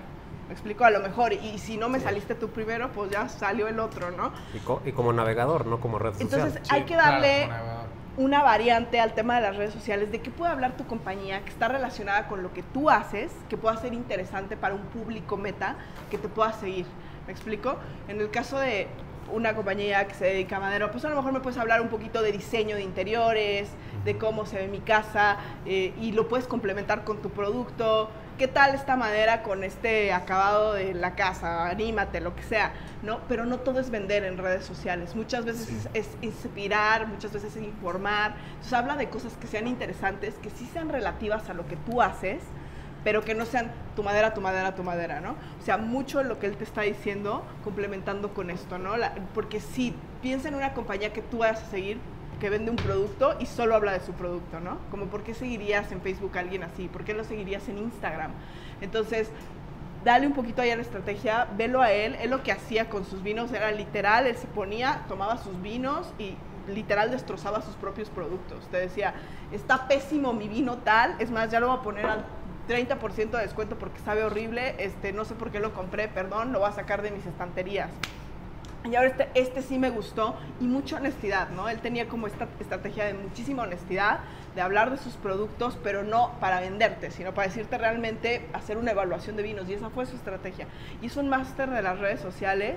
Por ahí escríbenos si quieres en la página de Tips and Drinks y te paso libros y todo. Tiene un libro muy bueno que se llama Jab Jab Right Hook, que habla de redes sociales y te dice, no solo te vendas a ti, es como un partido, es como un box, ¿sabes? O sea, dale jabs, jabs, jabs y el right hook es tu venta, pero antes háblame de otras cosas. Creo que voy a complementar un poco y sí, sí eso, eso es muy cierto. Hoy en día la mejor herramienta que tenemos todos los emprendedores y todos los negocios son las redes sociales. Y sí creo yo, por ejemplo, en Galo Bertín siempre me dicen, oye, ¿a qué te dedicas? Y yo les digo, yo vendo experiencias. Tan, tan, para hombres. Experiencias para hombres. Y luego me dicen, ¿que no, que no eres diseñador, güey? La ropa, o sea, el vender un traje, el vender una chamarra, el vender es el último paso de todo lo que hay an- antes. Si os explico, por ejemplo, nosotros producimos campañas cada 15 días y hablamos del amor y hablamos de bla, bla, bla. Las colecciones inclusive tienen una historia. Entonces tú te metes a ver la colección nueva Fashion Week y te estamos contando una historia de un güey que se levantó y vivió y bla, bla, con la que tal vez él se identifica, con Claro. que tal vez alguien se va a identificar. Inclusive cuando vestimos celebridades y así, no, a mí no me sirve la foto de Luis Gerardo Méndez en la alfombra roja. Me- lo que me sirve es que Luis Gerardo ponga lo chingón que se siente vestido de Galo Bertín. O que sube una historia, ni siquiera la pinche foto me interesa. Me, me interesa la historia de este güey diciendo, no manchen el servicio, no manchen esto, no manchen, está increíble, vean el saco, vean la camisa. Y eh, por ende, alguien más lo va a comprar. Y creo que tienes toda la razón en el sentido de no vendas, no vendas tu producto, vende otra cosa. Sal tú, habla, platícanos, cuéntanos. A nosotros nos pasó algo bien chistoso. Yo odiaba las redes sociales y ahora soy un adicto a ellas. Pero todo fue porque una vez quien llevaba antes la- las redes de Galo Bertín me dijo, güey, la neta estás muy cagado, güey. ¿Por qué en un día te subimos al, a- al- al Instagram de la marca? Y yo, no mames, no, ni al caso. Yo como que yo tenía la idea de la marca tiene que brillar. Yo soy un ente creativo que el día de mañana me cambian y tan tan. Y cuando subimos y empecé a hacer mis tonterías y jijiji, y me grabo aquí, cómo están y esto, y no manchen el producto y vean, estoy diseñando, las ventas empezaron a subir. La gente se empezó a identificar, uno, con el personaje, dos, con, con la historia que ocurría dentro de las oficinas, al grado de que hoy en día en el Instagram, todos los martes, hay un Inside Galobertín, sale Navi, es como un pequeño reality, Son- somos las Kardashian de la moda de México, literal. Salen Návila, salen Me los de producción, salen estos, y la gente está tan clavada de, güey, el Está capítulo de hoy, ¿qué- ¿de qué se va a tratar? Que, que ¿Qué va a pasar que- hoy sí, en ¿qué, Galo qué- Bertín? qué están haciendo? Obviamente todo está montado y todo, pero sí le estás vendiendo este rollo de, de accesibilidad, ¿sí me explico? Porque luego ves la moda como de la pasarela, la celebridad, el evento, la revista GQ, ya sabes, como esta burbuja que dices, puta, yo estoy aquí en mi oficina como pendejo y todo esto, lo demás es super glam. Y entonces ya cuando ven el Instagram y dicen, no manches, este güey carga telas, barre, trapea, Návila se cayó, se puso a llorar, o sea, eso es lo que tienes que vender, literal. Sí, es, es generar una estrategia propia tengo- y yo- como, perdón, y como te decían aquí nada más, todos queremos llaves, te queremos ayudar todos. Este, sí es mucho lo que estás oyendo de todos los emprendedores que están aquí sentados, ¿no? Él nos decía de su cowork, yo no vendo este, espacios de cowork, yo vendo que la gente no esté sola, vendo compañía, vendo una comunidad. Y nosotros, por ejemplo, acá tenemos una empresa de graduaciones que no vende graduaciones, vende festejar la vida. Y aquí tenemos una empresa eh, de, de diseño e iluminación que no vende diseño e iluminación, sino que brilles en tu gran momento. Y acá tenemos una empresa de telas que, que viste ese gran día, pero no, no vendemos ese producto en específico, ¿no? Entonces, con la madera, y yo estoy convencida, hasta para vender un tornillo puedes hacer exactamente lo mismo. ¿Qué experiencia me vas a vender? ¿Cuál es tu razón más profunda detrás de vender madera? ¿Por qué te encanta? ¿Por qué te apasiona? ¿Por qué lo ves bonito, no? Y hay un libro muy bueno también por ahí que se llama Start With Why, para que descubras tus verdaderos motivos detrás, porque las grandes, grandes compañías, y yo puedo creer que de, de vender madera puedes lograr una gran, gran compañía, no venden un producto, venden un porqué. ¿Sabes? Una, un Apple te vendió, o sea, Mac te vendió revolucionar una industria por completo, te vendió eh, que el hombre común tuviera poder en una computadora. Entonces son historias muy poderosas las que te vende una gran compañía detrás. Busca tu historia poderosa. ¿Ah? Ah, ya. Bueno. ya no quiero. Ya no quiero, ¿sabes que Ya no quiero. Bueno, es que yo te voy a hablar desde una perspectiva que es muy diferente a lo que ellos se dedican a hacer. Van está especializada en hacer mucha mercadotecnia por, por redes.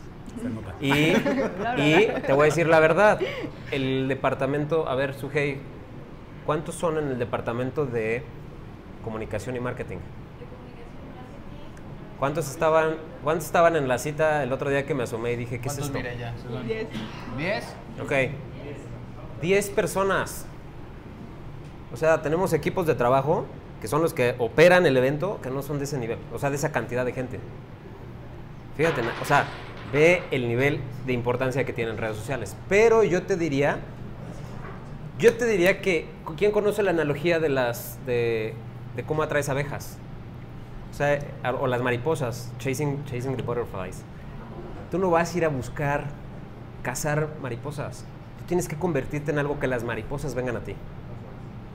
O sea, yo lo, lo único que yo identifico de, de tu parte, porque no conozco si vendes, si eres comerciante de, de algo que ya está hecho o tú lo fabricas, ¿no?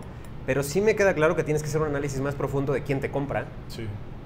y quién es tu usuario, que son cosas diferentes. ¿Cuáles son tus fortalezas y cómo vas a hacer un equipo y alianzas que no precisamente tengan que tengas que invertirle tú? Muy claro el ejemplo actual es todas las compañías como un Uber. Uber es una economía donde ellos no ponen dinero. Ellos ponen una plataforma para que otros generen la venta. Bueno, e- ellos generan la venta y otros ponen la inversión. Yo, yo no identifico si tú tienes un producto que tú haces o que no. Si es un producto que tú haces, tú vas a, por- a promocionar quién eres. Pues cómo lo haces, porque eso no, es inigualable. ¿Cómo lo haces? ¿Cuál es tu pasión? Eso es inigualable. Eso lo haces tú por una, por una razón muy concreta. Si es algo que tú vendes de otra marca, la verdad es que la marca se tiene que Poner las pilas. poner las pilas. Pero sí veo, si, si tú le vas a ir, o sea, más bien, ¿quién es tu comprador? Tienes que generar estrategias para el comprador. para el comprador. Porque ellos son quienes a lo mejor, yo lo pienso así, ¿quién compró esta madera? ¿El dueño del lugar? Probablemente no. ¿El arquitecto? Probablemente sí. Entonces, ¿a quién le vas a vender? Sí. A ver, sí. O sea, pienso, pienso yo que, que esa parte a veces nos centramos en cosas interesantes que, que nos gustan, pero que no dan con el punto que queremos resolver. Y yo no sé, en tu caso, da- dale esa analizada y piénsale, porque lo que dicen ellos es cierto, tú vas a hacer tu marca con tu centro de distribución y le vas a decir a tus clientes, yo soy el que te da la atención, soy el que te llevo la muestra hasta tu casa, te la mando por FedEx, lo que tú quieras, soy el único que lo hace, esa es mi marca. Pero de la parte de redes sociales, pues tienes que trabajarla para que la gente te vea, tus, tus consumidores. Eso es lo que yo veo. Unos son los usuarios, otros son los consumidores y nos pasa muchísimo. Y creo que en tu caso mucho a web. Sí, sí. Sí, en tu caso un amigo que es experto en esto, luego, luego dice, ay, si ustedes hacen eventos o tú diseñas ropa, ¿no? Que, que, que en la red social puede ser más fácil. Definitivamente le tienes que dar un switch si es en red social, pero mucho en web, ¿no? Nos Sí. dijiste, Jorge, si, es un tema, si son temas de industria o de construcción, mucho también a web. Escríbenos, Exacto. de verdad escríbenos con toda confianza y por ahí te recomendamos libros, bibliografía, todo lo que necesites, ¿va? Sí. Ok, Bien. adelante. Es emprendedora aquí. Muy bien. Mi pregunta va como hacia su filosofía de compartir o de enseñar. Digo, o sea, tienen grandes equipos de trabajo, no solo en que hagan bien su trabajo, sino en cantidad de gente. ¿En qué punto o cómo consideran ustedes esta parte de compartir, de ustedes ser los, ser los expertos, que los cuatro son como celebridades en Querétaro, por lo menos en cada uno de los rubros? Yo los ubico bien a los cuatro, igual ustedes a mí no, Galo sí, nada más, porque ahí andamos en el ámbito. Gracias. Eh, nosotras pues vamos empezando, tenemos cada quien su consultoría, nos acabamos de asociar para el centro, tenemos ya nuestra primera practicante y es como esta parte de, de enseñarle y de compartirle, obviamente, pues para que pues no sé, porque nosotros lo vivimos y en algún punto alguien nos enseñó y también quisimos que alguien fuera más compartido. Pero qué tan fácil es para ustedes realmente compartir todo ese conocimiento que tienen, como el comentario que decían hace rato, pues de repente pone su propia marca y entonces ya es tu competencia y ya no se quedó contigo con todo lo que le enseñaste. Buena pregunta. Uy, sí. Qué buena pregunta. ¿Quién quiere empezar? Pues igual Galo, ahorita yo, opino. No, es que te voy a decir una cosa. Se asemeja mucho, con- con lo- digo, igual tengo una respuesta ahí, pero, pero Mira. en tu caso como diseñador, Ah. si tienes un diseñador contigo... eh, eh, Y luego se cambia, Sí, sí, sí. lo, veo, lo veo como mucho más tangible eso, ¿no? Sí, mira, yo lo que Perdón. creo, bueno, a mí lo que me ha pasado es, Nuestro, nuestro. creo que, creo que siempre, siempre tengo el miedo de que llegue alguien a la empresa y, como decíamos, mame información y de repente, ¡zup! así de, ay, mi papi me puso mi marca, o, güey, saqué un préstamo y puse mi marca, ¿no? Y ya tienen todo el know-how. Yo lo que creo, y que creo que aquí lo más importante es, y yo ya lo empecé a ver con esa filosofía, es en el sentido de, creo yo que lo que Galo Bertín es como marca, como empresa, como todo, va a o sea, ya tiene una estructura, ¿sí me explico? Porque han sido siete años de, de revisar la misión, esto, el otro, la atención al cliente, es un chingo de cosas. Y entonces creo que el sol sale para todos, también esa es mi filosofía hoy en día. Y lo que creo yo es que creo que le doy más al mundo, y eso ya es como una filosofía personal, le doy más, o sea, creo que cuando yo le comparto a Návila o a todos los que tengo en mi, mi empresa, porque soy muy libro abierto, o sea, a veces creo que hasta me paso de libro abierto, creo que para mí es, si hubo gente que me ayudó a mí, porque también tuve esa ayuda, tuve alguien, un, algún, un director de carrera, tuve a Macario Jiménez, que fue como mi super mentor, a Paco Contreras, Ana Fusón y Beatriz Calles, o sea, tuve estos grandes monstruos de la moda que se tomaron el tiempo de sentarse y darme un consejo sano, creo que es mi forma de, de contribuir a lo que ellos me dieron. Y siento yo que cuando lo haces de buena fe, eh, y, o sea, y esto es muy filosófico, pero sí siento que la vida te lo, te lo regresa. Entonces, por eso a mí me encanta y me ha pasado con amigos de mi hermano que son más chicos de, oye, estoy emprendiendo y les digo, güey, cáiganle a la oficina y me echo toda la mañana con ellos diciéndoles y esto y el otro y no sé qué, porque siento yo que lo que tú generas, o sea, cuando tú ya generas algo como marca, como empresa, lo trabajas, es muy único, porque ustedes dos van a ser, como decía Pablo, no van, nadie va a ser igual que ustedes. Entonces lo que ustedes tengan va a ser súper único. O sea, no va a haber otro Galo Bertín que esté más loco que yo. Entonces está cabrón. ¿Sí me explicó? Entonces, pero, pues si esa persona decide hacer su marca y emprender, pues qué chingón, pero no va a ser Galo Bertín. Nunca va a ser Galo Bertín. Siempre va a ser otra cosa. Pero creo yo que cuando le das, la vida te da. Esa es como mi filosofía. Y si no los atropellas. y los Mira, avientas. me, me encanta porque la verdad que creo que vamos a coincidir todos con Galo. Yo, yo te diría, a mí me encantaría decirte que nosotros empezamos en un punto.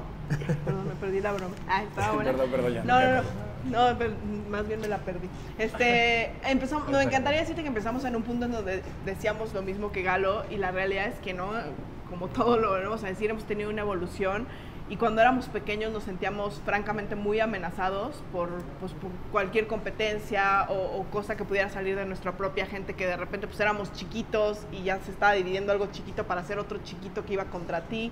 Entonces entiendo como el sentimiento.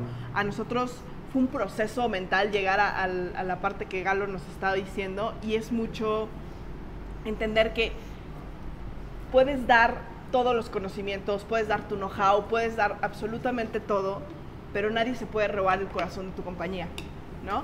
O sea, tú eres quien eres tú, tu esencia, lo que tú estás marcando ahí, tu filosofía, eso nadie se lo va a llevar porque tendría que ser una persona igual a ti, ¿sabes? Entonces, yo te diría, da a manos abiertas, va a haber gente que lo agradezca y te venga a decir buena onda, sabes que si quiero poner mi propia empresa, ¿cómo le hacemos para no perjudicarnos?